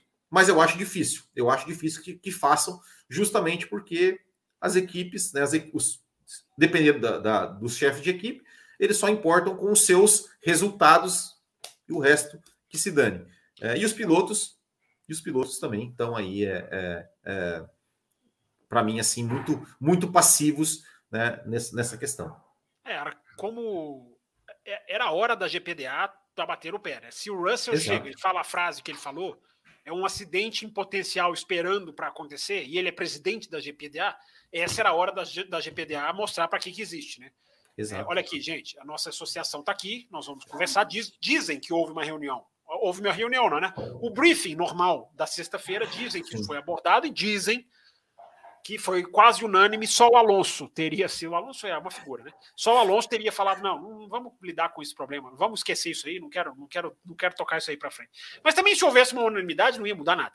É. É, porque a GPDA é, que rima com CBA, não só pela última letra, mas é muito semelhante na sua inatividade, na sua é, passividade, na sua inoperância. Né? GPA e, e, e, GPDA e CBA são sinônimos, não só no finalzinho da, não só pela última letra, mas em várias outras coisas. É, a GPDA virou nada mais do que uma entidade figurativa, vítima dos contratos que eu falei aqui, né? A corporativização da Fórmula 1. Os contratos são tão fortes que os pilotos não têm posição, não têm. Enfim, não tem. Vamos ver se na Arábia Saudita eles vão ter a, a, a firmeza de não voltar, embora eu não acredite. Ah. É, é onde eles estão batendo o pé. É, é onde eles estão batendo o pé, mas eu, como eu falei, eu não acredito. Agora, só para matar esse assunto, Raposo, é, a gente está falando desse negócio de desconfiar ou não desconfiar, né?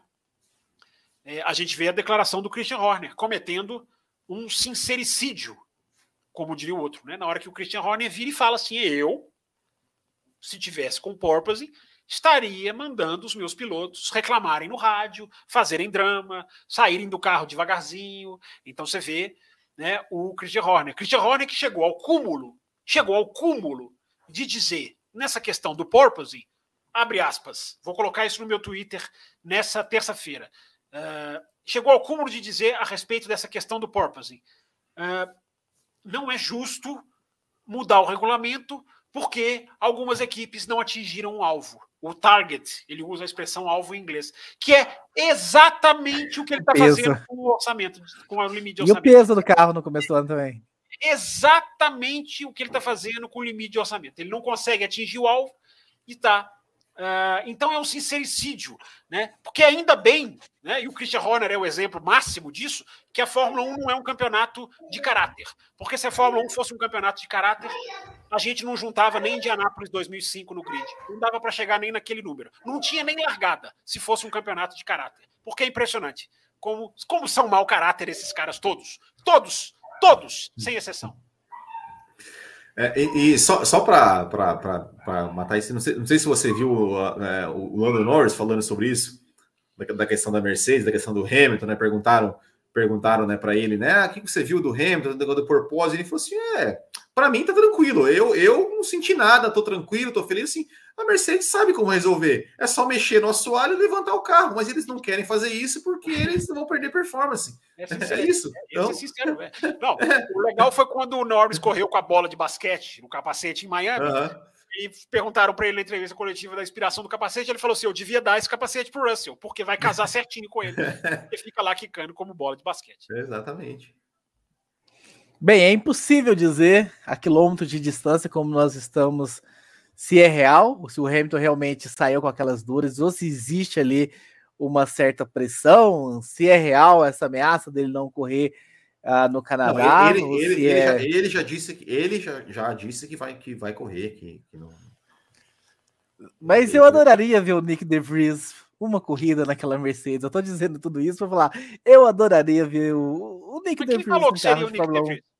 Quem falou que seria o Nick DeVries? Não, não sei, eu tô alucinando que seria, seria ele. Não sei quem seria, que, que, que, qual seria o piloto, mas eu estou alucinando que seria ele. Que seria o Van Seria interessante ver o, o DeVries. Mas o já como o assunto Purpose diz.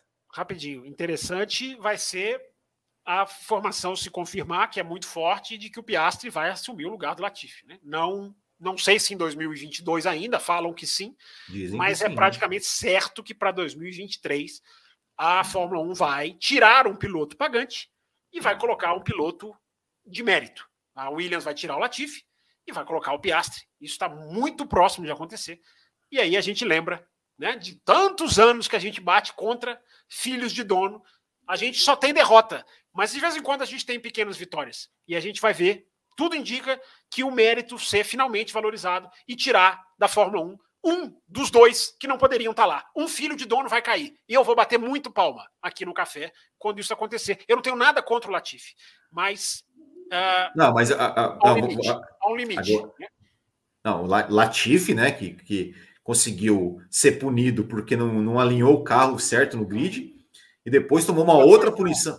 Não foi, isso, não. É, os mecânicos posicionaram o carro errado e é o mecânico que posiciona, e aí na hora do 15 segundos, sinal de 15 segundos, o mecânico ainda estava é, é. ajeitando o carro. Mas ali a culpa não é dele, não. Ali a culpa é da equipe. Tá, mas é culpa dele por, por ignorar bandeiras, punição por ignorar bandeiras azuis, azuis 12, né? 12 bandeiras azuis, né? É, é agora, né, o, o, outro filho de dono, né, que conseguiu errar duas vezes na mesma volta, né? Na, na classificação, é verdade, é verdade. largou em, em 18 enquanto né, o seu companheiro largou, foi, foi pro Q3. Isso, um vai cair. Vai, eram três, Will. Vão, vai ficar só um. Eram três, vai ficar só um.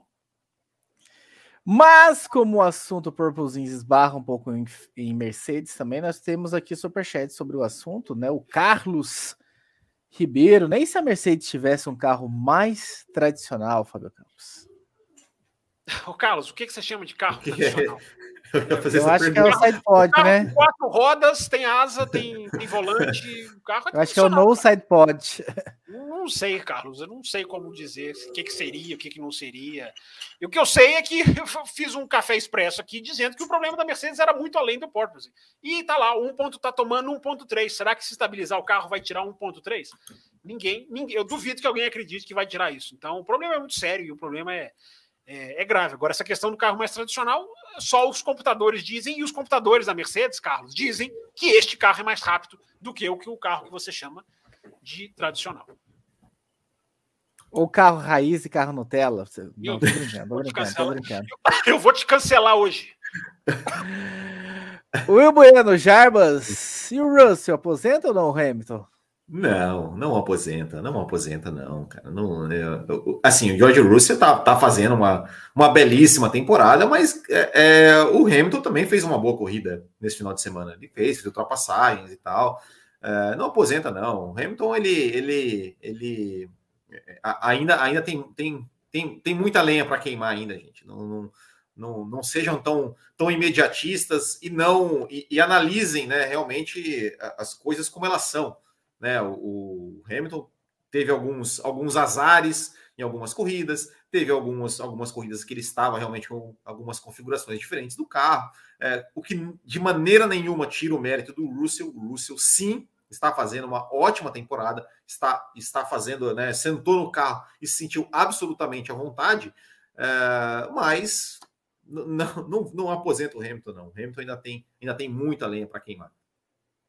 Fábio, tinha um pessoal querendo saber se, se, até o GP do Brasil se, vai, se você vai assumir que o Russell está à frente do Hamilton, ou se você vai conseguir, vai continuar trazendo as estatísticas. Estou trazendo apenas a provocação. Peraí, peraí, eu tenho que assumir ou tenho que trazer estatística? Eles querem que eu assuma e não traga. Eles querem que eu deixe estatística de lado, é isso? Eles não sei que o que eles querem. Eles querem que eu deixe a razão de lado, é isso? Não sei o que eles querem. Eu só estou reproduzindo aqui a provocação que, que, que, eu, que eu vi por aí. Vai chegar o GP do Brasil e ainda vamos estar defendendo o Hamilton. Ah, não, mas é porque naquela corrida aconteceu isso, naquela corrida, e que o Russell está sobrando, é o que dizem. Se, Raposo, se as, pessoas mas... têm, se as pessoas têm problemas em lidar com os fatos, o problema não é meu, o problema é das pessoas. Se eu trouxer um fato que não é fato, a pessoa vem e diga: você está falando um fato que está errado, Fábio. Você está falando uma coisa que não aconteceu. Agora, isso, a pessoa se incomodar com eu trazer fatos, é a pessoa que vai, infelizmente, resolver não, com e... ela mesma. Eu não posso fazer absolutamente nada, pô, absolutamente nada. Que medo, que medo com esse seu VAR.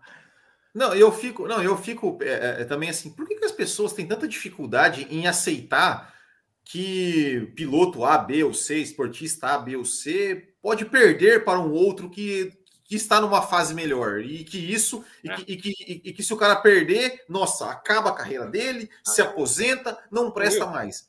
É, é, é, verdade. É verdade. Eu falei um dia no Além da Velocidade aqui sozinho.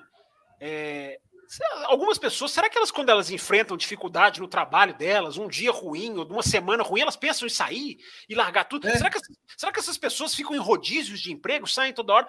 Porque é, é, muito curioso, o fã de Fórmula 1, ele vê uma dificuldade de um piloto ou de uma equipe, a Mercedes vai sair da Fórmula 1. Nossa, o Hamilton vai se aposentar. Nossa, o fulano não vai mais. Nossa, o, o, o Raikkonen, o Raikkonen é o eterno desmotivado. Né? Quantas milhões de vezes, são milhões, de vez a gente leu pela internet afora de que o Raikkonen era um desmotivado. É simplesmente o piloto com o maior número de corridas. O desmotivado é o cara com o maior número de GPs na Fórmula 1. Então eu fico pensando se essas pessoas encaram a vida como elas encaram a, a, as opiniões sobre Fórmula 1. Tem uma dificuldade e acabou. Vai embora, vai aposentar. O campeonato tem oito corridas e o Hamilton vai se aposentar, vai se aposentar. É, evidentemente Exato. que o Hamilton não está tendo prazer no que ele está fazendo. É, mas o Hamilton corre no capacete dele com uma frase Still I rise. É, apesar de tudo, eu me erro, eu me levanto. Seria Exato. muito feio se ele não cumprisse a própria frase, né? Seria muito esquisito. Exato. Não, e, e assim, e justamente o Hamilton, o Hamilton, que é um cara que olha o que ele virou depois de uma derrota para o Rosberg. Olha o nível de o nível que o Hamilton atingiu depois de uma derrota para o Nico Rosberg. Né? Ele perdeu para o Nico Rosberg. Eu, eu, a gente sempre falou que eu sempre falei isso no Butim. Falei, cara, o Hamilton, depois que ele perdeu para o Rosberg, ele virou um monstro. Porque é. o cara perdeu. E foi-se, né? Focou, e, enfim, o nível de pilotagem do Hamilton é, é subiu por causa de uma derrota.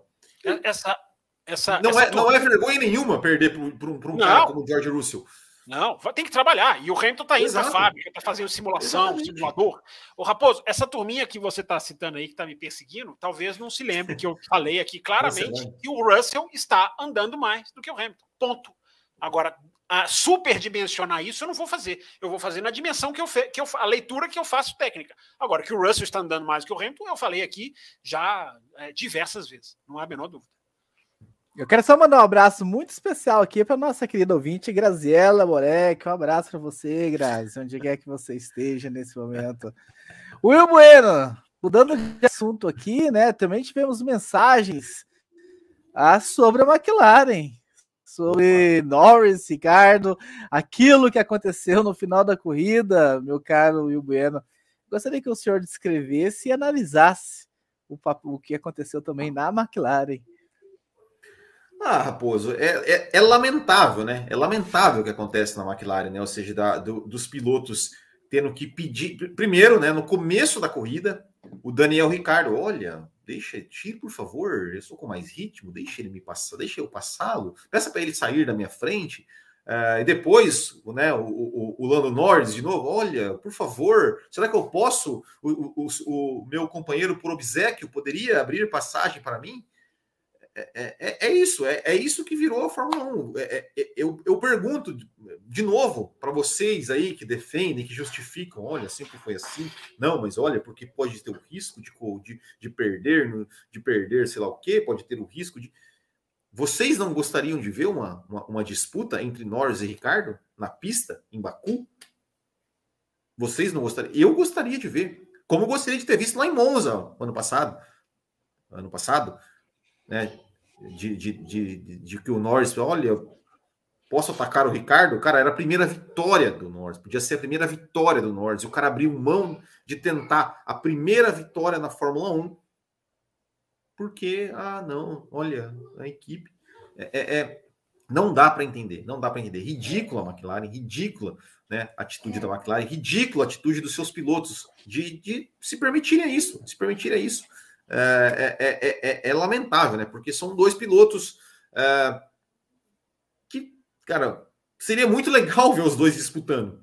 Seria muito legal ver os dois disputando, porque são dois pilotos que têm o seu talento, que têm é, estilos um pouco diferentes nos, em, em, alguns, em, alguns, em alguns sentidos. O Ricardo é o cara né, que é, sempre foi o ultrapassador, né? Sempre foi um cara muito limpo nas disputas, né? Sempre, por mais que é, é, é, fosse muito duro nas disputas roda com roda, mas um cara sempre muito limpo, muito é, até digamos até cortês, assim, né? Muito competitivo, mas sempre deixava sempre deixava o espaço certo é, e não pode, não pode brigar, não pode brigar. E o Norris, mais uma vez, aceita isso assim de bom grado, né? Não discute e simplesmente aceita ordens, aceita ordens. É, é triste, é triste ver né, é, é uma, um, dois pilotos tão bons se sujeitarem a esse tipo de, de coisa e se recusarem a disputar um contra o outro.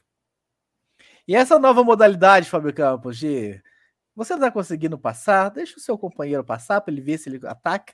E se ele não conseguir, ele te devolve a posição. O que, é que você acha dessa, desse jogo de cartas marcadas? Esse jogo é consequência do pensamento da equipe, que já proíbe de brigar. Né? Quando a equipe já proíbe de brigar, e certamente esses, esses, essas reuniões antes da prova, né, no domingo de manhã, é, os caras já devem receber uma lavagem cerebral tão grande que eles já entram na pista por favor, por gentileza, posso me dar permissão, me, me por obsequio, eu poderia fazer isso, fazer aquilo. Né? É, a gente já falou muito sobre esse assunto né, no começo do programa, enfim, acho que tudo aquilo ali é por causa Sim. da McLaren. A gente podia até ter emendado a McLaren ali naquele assunto, né? Porque quando eu falo que a corrida foi estragada, porque não só não é o momento do Pérez, é aquilo que a gente já falou. Seria uma ultrapassagem provavelmente simples do Verstappen, é, ou não, a gente não sabe, mas ele tinha toda a vantagem técnica. É, e a, a, questão foi muito da McLaren, porque a McLaren foi em dois momentos da prova. Num momento, um estava atrás, é, a equipe segurou, e no momento, o outro estava atrás, a equipe segurou. Porque vai, vai continuar segurando, as equipes vão continuar segurando. Agora, eu critico muito a McLaren. Né? Porque eu repito, quando eu entrei no Café com Velocidade, eu batia no peito para dizer, lá nos anos 2011, 12, eu batia no peito para dizer com toda a, a, a, firmeza que não, McLaren não tem disso. McLaren não é, não é, McLaren não é, não é Ferrari, não é, não é outra equipe, enfim, McLaren não tem disso. Uh, e hoje a McLaren tem disso. Hoje a McLaren é isso. Né? A McLaren se tornou mais do mesmo. A McLaren que tem, tinha tudo para pegar essa, né? Olha, nós somos equipe de verdade. Nós vamos fazer o jogo de equipe? Vamos. Numa situação outra, numa situação extrema, numa situação de ponto, numa situação em que o cara é assim ou muito mais rápido. É, mas nós somos a McLaren. Aqui não tem. É o que dizia o Martin Whitmarsh, que hoje é diretor da Aston Martin, inclusive. Não no mesmo cargo que tinha na McLaren, hoje é um diretor mais, mais CEO, né? Outra expressãozinha também da moda inglesa aí, né? CEO feia para Dedel. Mas ele está lá, CEO da Aston Martin. É, e eu me lembro muito bem do Martin Whitmartin dizer: não, a gente aqui não tem isso, a gente deixa os nossos pilotos brigarem. É, deixou na Turquia em 2010, deixou na Turquia em 2012, é, não proibiu, depois dos dois baterem no Canadá 2011, corrida que fez aniversário recentemente, a grande corrida das quatro horas, enfim, da ultrapassagem do Button na última volta. Lembre-se que as duas McLaren bateram, o Hamilton ficou de fora, não veio proibição. Então a McLaren era essa equipe. Era essa equipe que tava, se diferenciava das demais pelo lado esportivo. Mas as equipes hoje são só caricaturas do que foram. Né? A Ferrari, que não é, que ainda é por estrutura e pessoal e continuidade, é a Ferrari de sempre, é, é a equipe doente do jogo de equipe. A McLaren e Williams não são mais McLaren e Williams, são outras equipes que mantiveram o nome. Né? O Ron Dennis já foi embora, o Frank Williams já foi embora, a Williams não é nem a Williams nem continuidade, nem troca de comando teve, digamos assim, a Williams foi encampada por um outro grupo. É, essas equipes meio que não existem mais. Né? E a McLaren é mais do mesmo. A McLaren poderia muito bem bater no peito nessa corrida, né, pelo que os seus pilotos estavam, podia muito bem ter deixado rolar. Não tem nenhum tipo de, de, uh, de sinão, de pormenor, de contudo, no entanto, todavia. Podia ter deixado. É, porque um estava mais rápido que o outro. O que vinha de trás com pneu branco vinha mais rápido do que o que estava com pneu amarelo, os pneus brancos rendendo melhor na McLaren. É, podia ter deixado.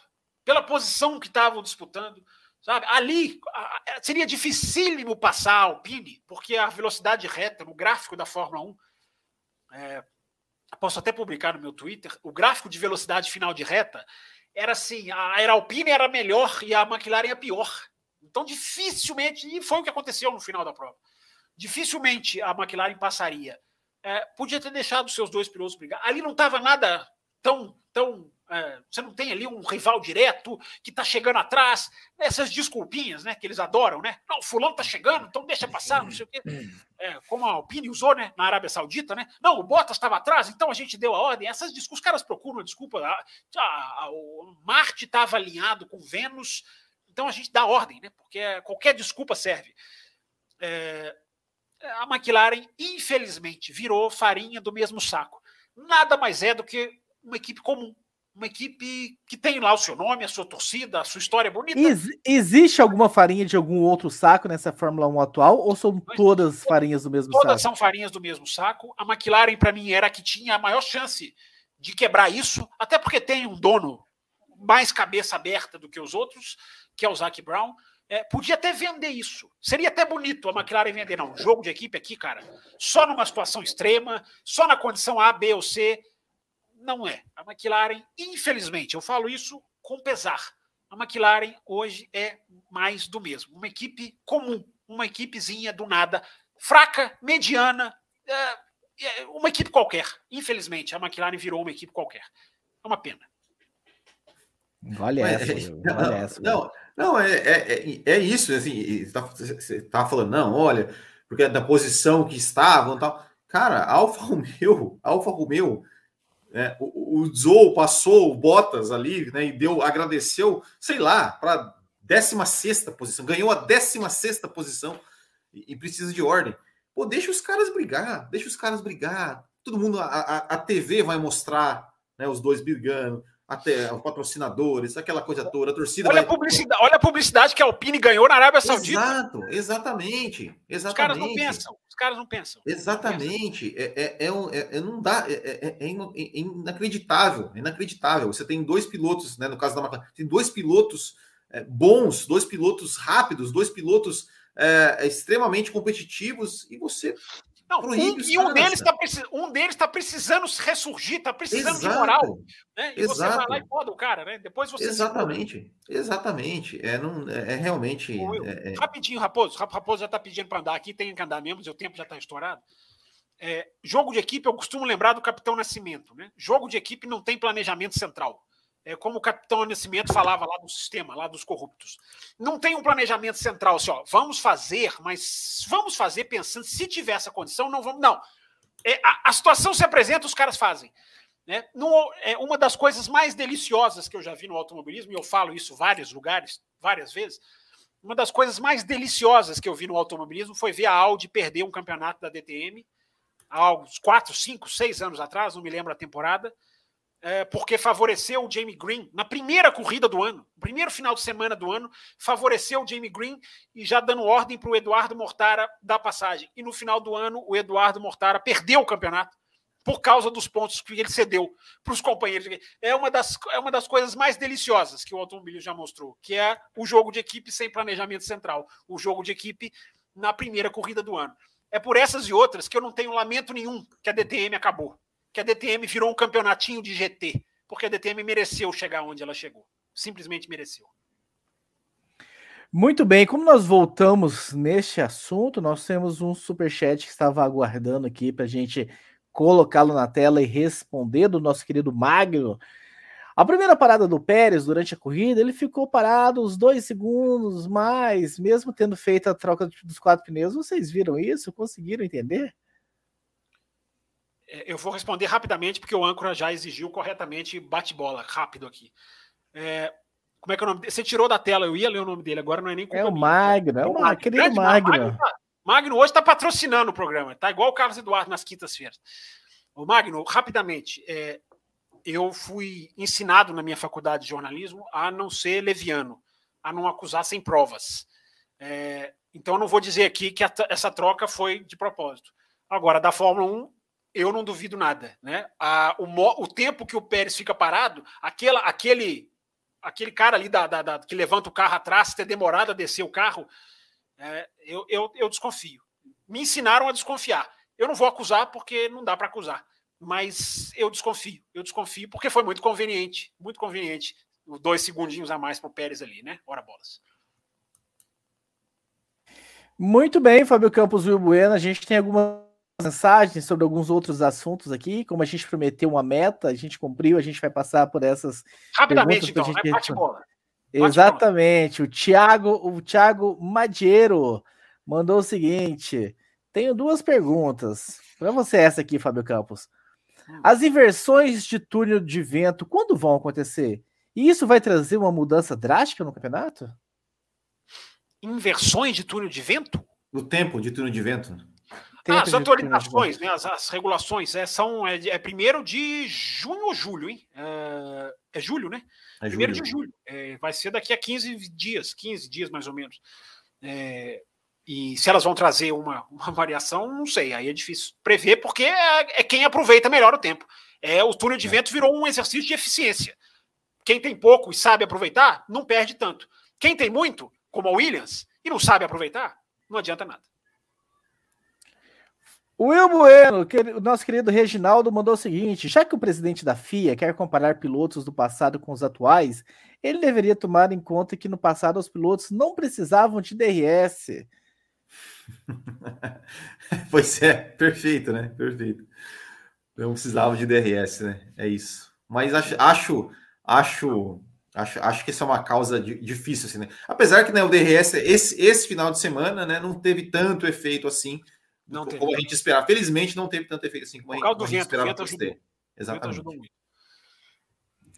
Fábio Campos, o Afonso Cadete, tanto a Mercedes como a Red Bull no primeiro Virtual Safety Car fizeram a mesma estratégia para os seus dois pilotos. Não teria sido mais inteligente terem cobrido as duas estratégias para ter a certeza de que se beneficiaria, mandando cada piloto para uma estratégia diferente? A ideia era essa, mas a mensagem para o Pérez, a transcrição do rádio do Pérez mostra ali uma confusão, justamente de, de ali questão de um segundo, dois segundos do Pérez já tá para cada linha. É, e a FIA está meio, né, vai e volta nessa questão de linha, atualizou a regra para o Azerbaijão, enfim. É, ali houve essa confusão. É, o ideal seria. Há um rádio para o Verstappen, se eu não me engano, que eu vi um relato de que o engenheiro falou: faça diferente do Leclerc, isso é normal, está certo, né, para ganhar a posição na pista. Agora, o Pérez, o ideal é, seria teria ele ter entrado e houve ali uma falha de, de comunicação. Então, a ideia, a ideia, sim, de cobrir cada um lado, era para ter sido feita, né, se a gente olhar as transcrições do rádio. Will Bueno, Isaac Lopes mandou o seguinte: Alpha Tauri se mostrou claramente acima das outras equipes de meio de pelotão. Seria uma situação de um GP específico ou algo mais duradouro? Eu acho que entra naquela rosa dos ventos, né? Que a gente, a gente não citou rosa dos ventos hoje, né?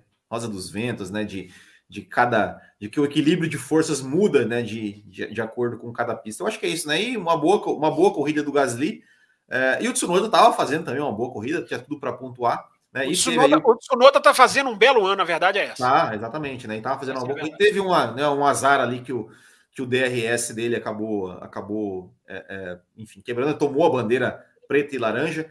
Que a primeira tempo... vez que existiu meio DRS, né? Você viu? É, é meio só, DRS. Podiam é, fazer isso, né? Ficou, Quem sabe meio alfa, DRS. Né? A, a, o, o, o, DRS do Tsunoda ficou só alfa, né? O Tauri foi embora. É, e, e consertaram lá, consertaram, né, com a, a mágica, a, mágica silver tape, né? É, é, mas acabou custando a corrida dele porque ele tomou a bandeira preta e laranja. Confesso que não me lembro a última vez que eu vi, não me lembro de ter visto uma bandeira preta com o círculo laranja na Fórmula 1. É, não me lembro, não, não me lembro a última vez que, é, que vi isso. Ele tomou essa, essa, essa bandeira e teve que parar e acabou prejudicando sua corrida, mas foi um bom final de semana, da, tanto do Gasly quanto do Tsunoda. Fábio Campos, não sei se o senhor vai conseguir responder essa, mas enfim, o Isaac Lopes mandou o seguinte: o que, que, vocês acharam das 24 horas de Le Mans, hein? Depois da quinta vitória seguida, alguma perspectiva para o fim do domínio da Toyota? E na opinião de vocês, algum piloto do grid atual, tirando o Alonso da Fórmula 1, pode conquistar a tríplice coroa? É... Não, tríplice coroa vai depender de quem quiser arriscar, quem quiser ir para Le Mans, enfim, quem quiser né, mudar a sua mudar sua carreira dessa maneira. Não dá para a gente dizer que quem pode, quem não pode, depende dos rumos de carreira, né? É, agora ele perguntou a primeira pergunta dele, qual é, Raposo? Você podia, por favor, repetir? Eu, é, o domínio, da, o domínio da Toyota nas 24 horas, se, se vem, quanta vitória seguida, se, se... É, ah, o domínio deve acabar, porque essa foi a última corrida com esse regulamento. As próximas 24 horas de Le Mans são os novos carros, vai ter muito mais montadora, vai ter é, Peugeot, vai ter quatro, cinco montadoras, enfim, essa foi meio que a despedida não da vitória, né? Porque a gente não sabe o que vai acontecer no futuro. Agora é a despedida do domínio absoluto, sem rival, da corrida cantada, que você já sabe quem vai ganhar. Essa foi a última. A partir de agora vai existir um outro tipo de competição com a reformulação completa do regulamento de, de Le Mans. E a última pergunta para a gente encerrar, do Jorge Barbosa.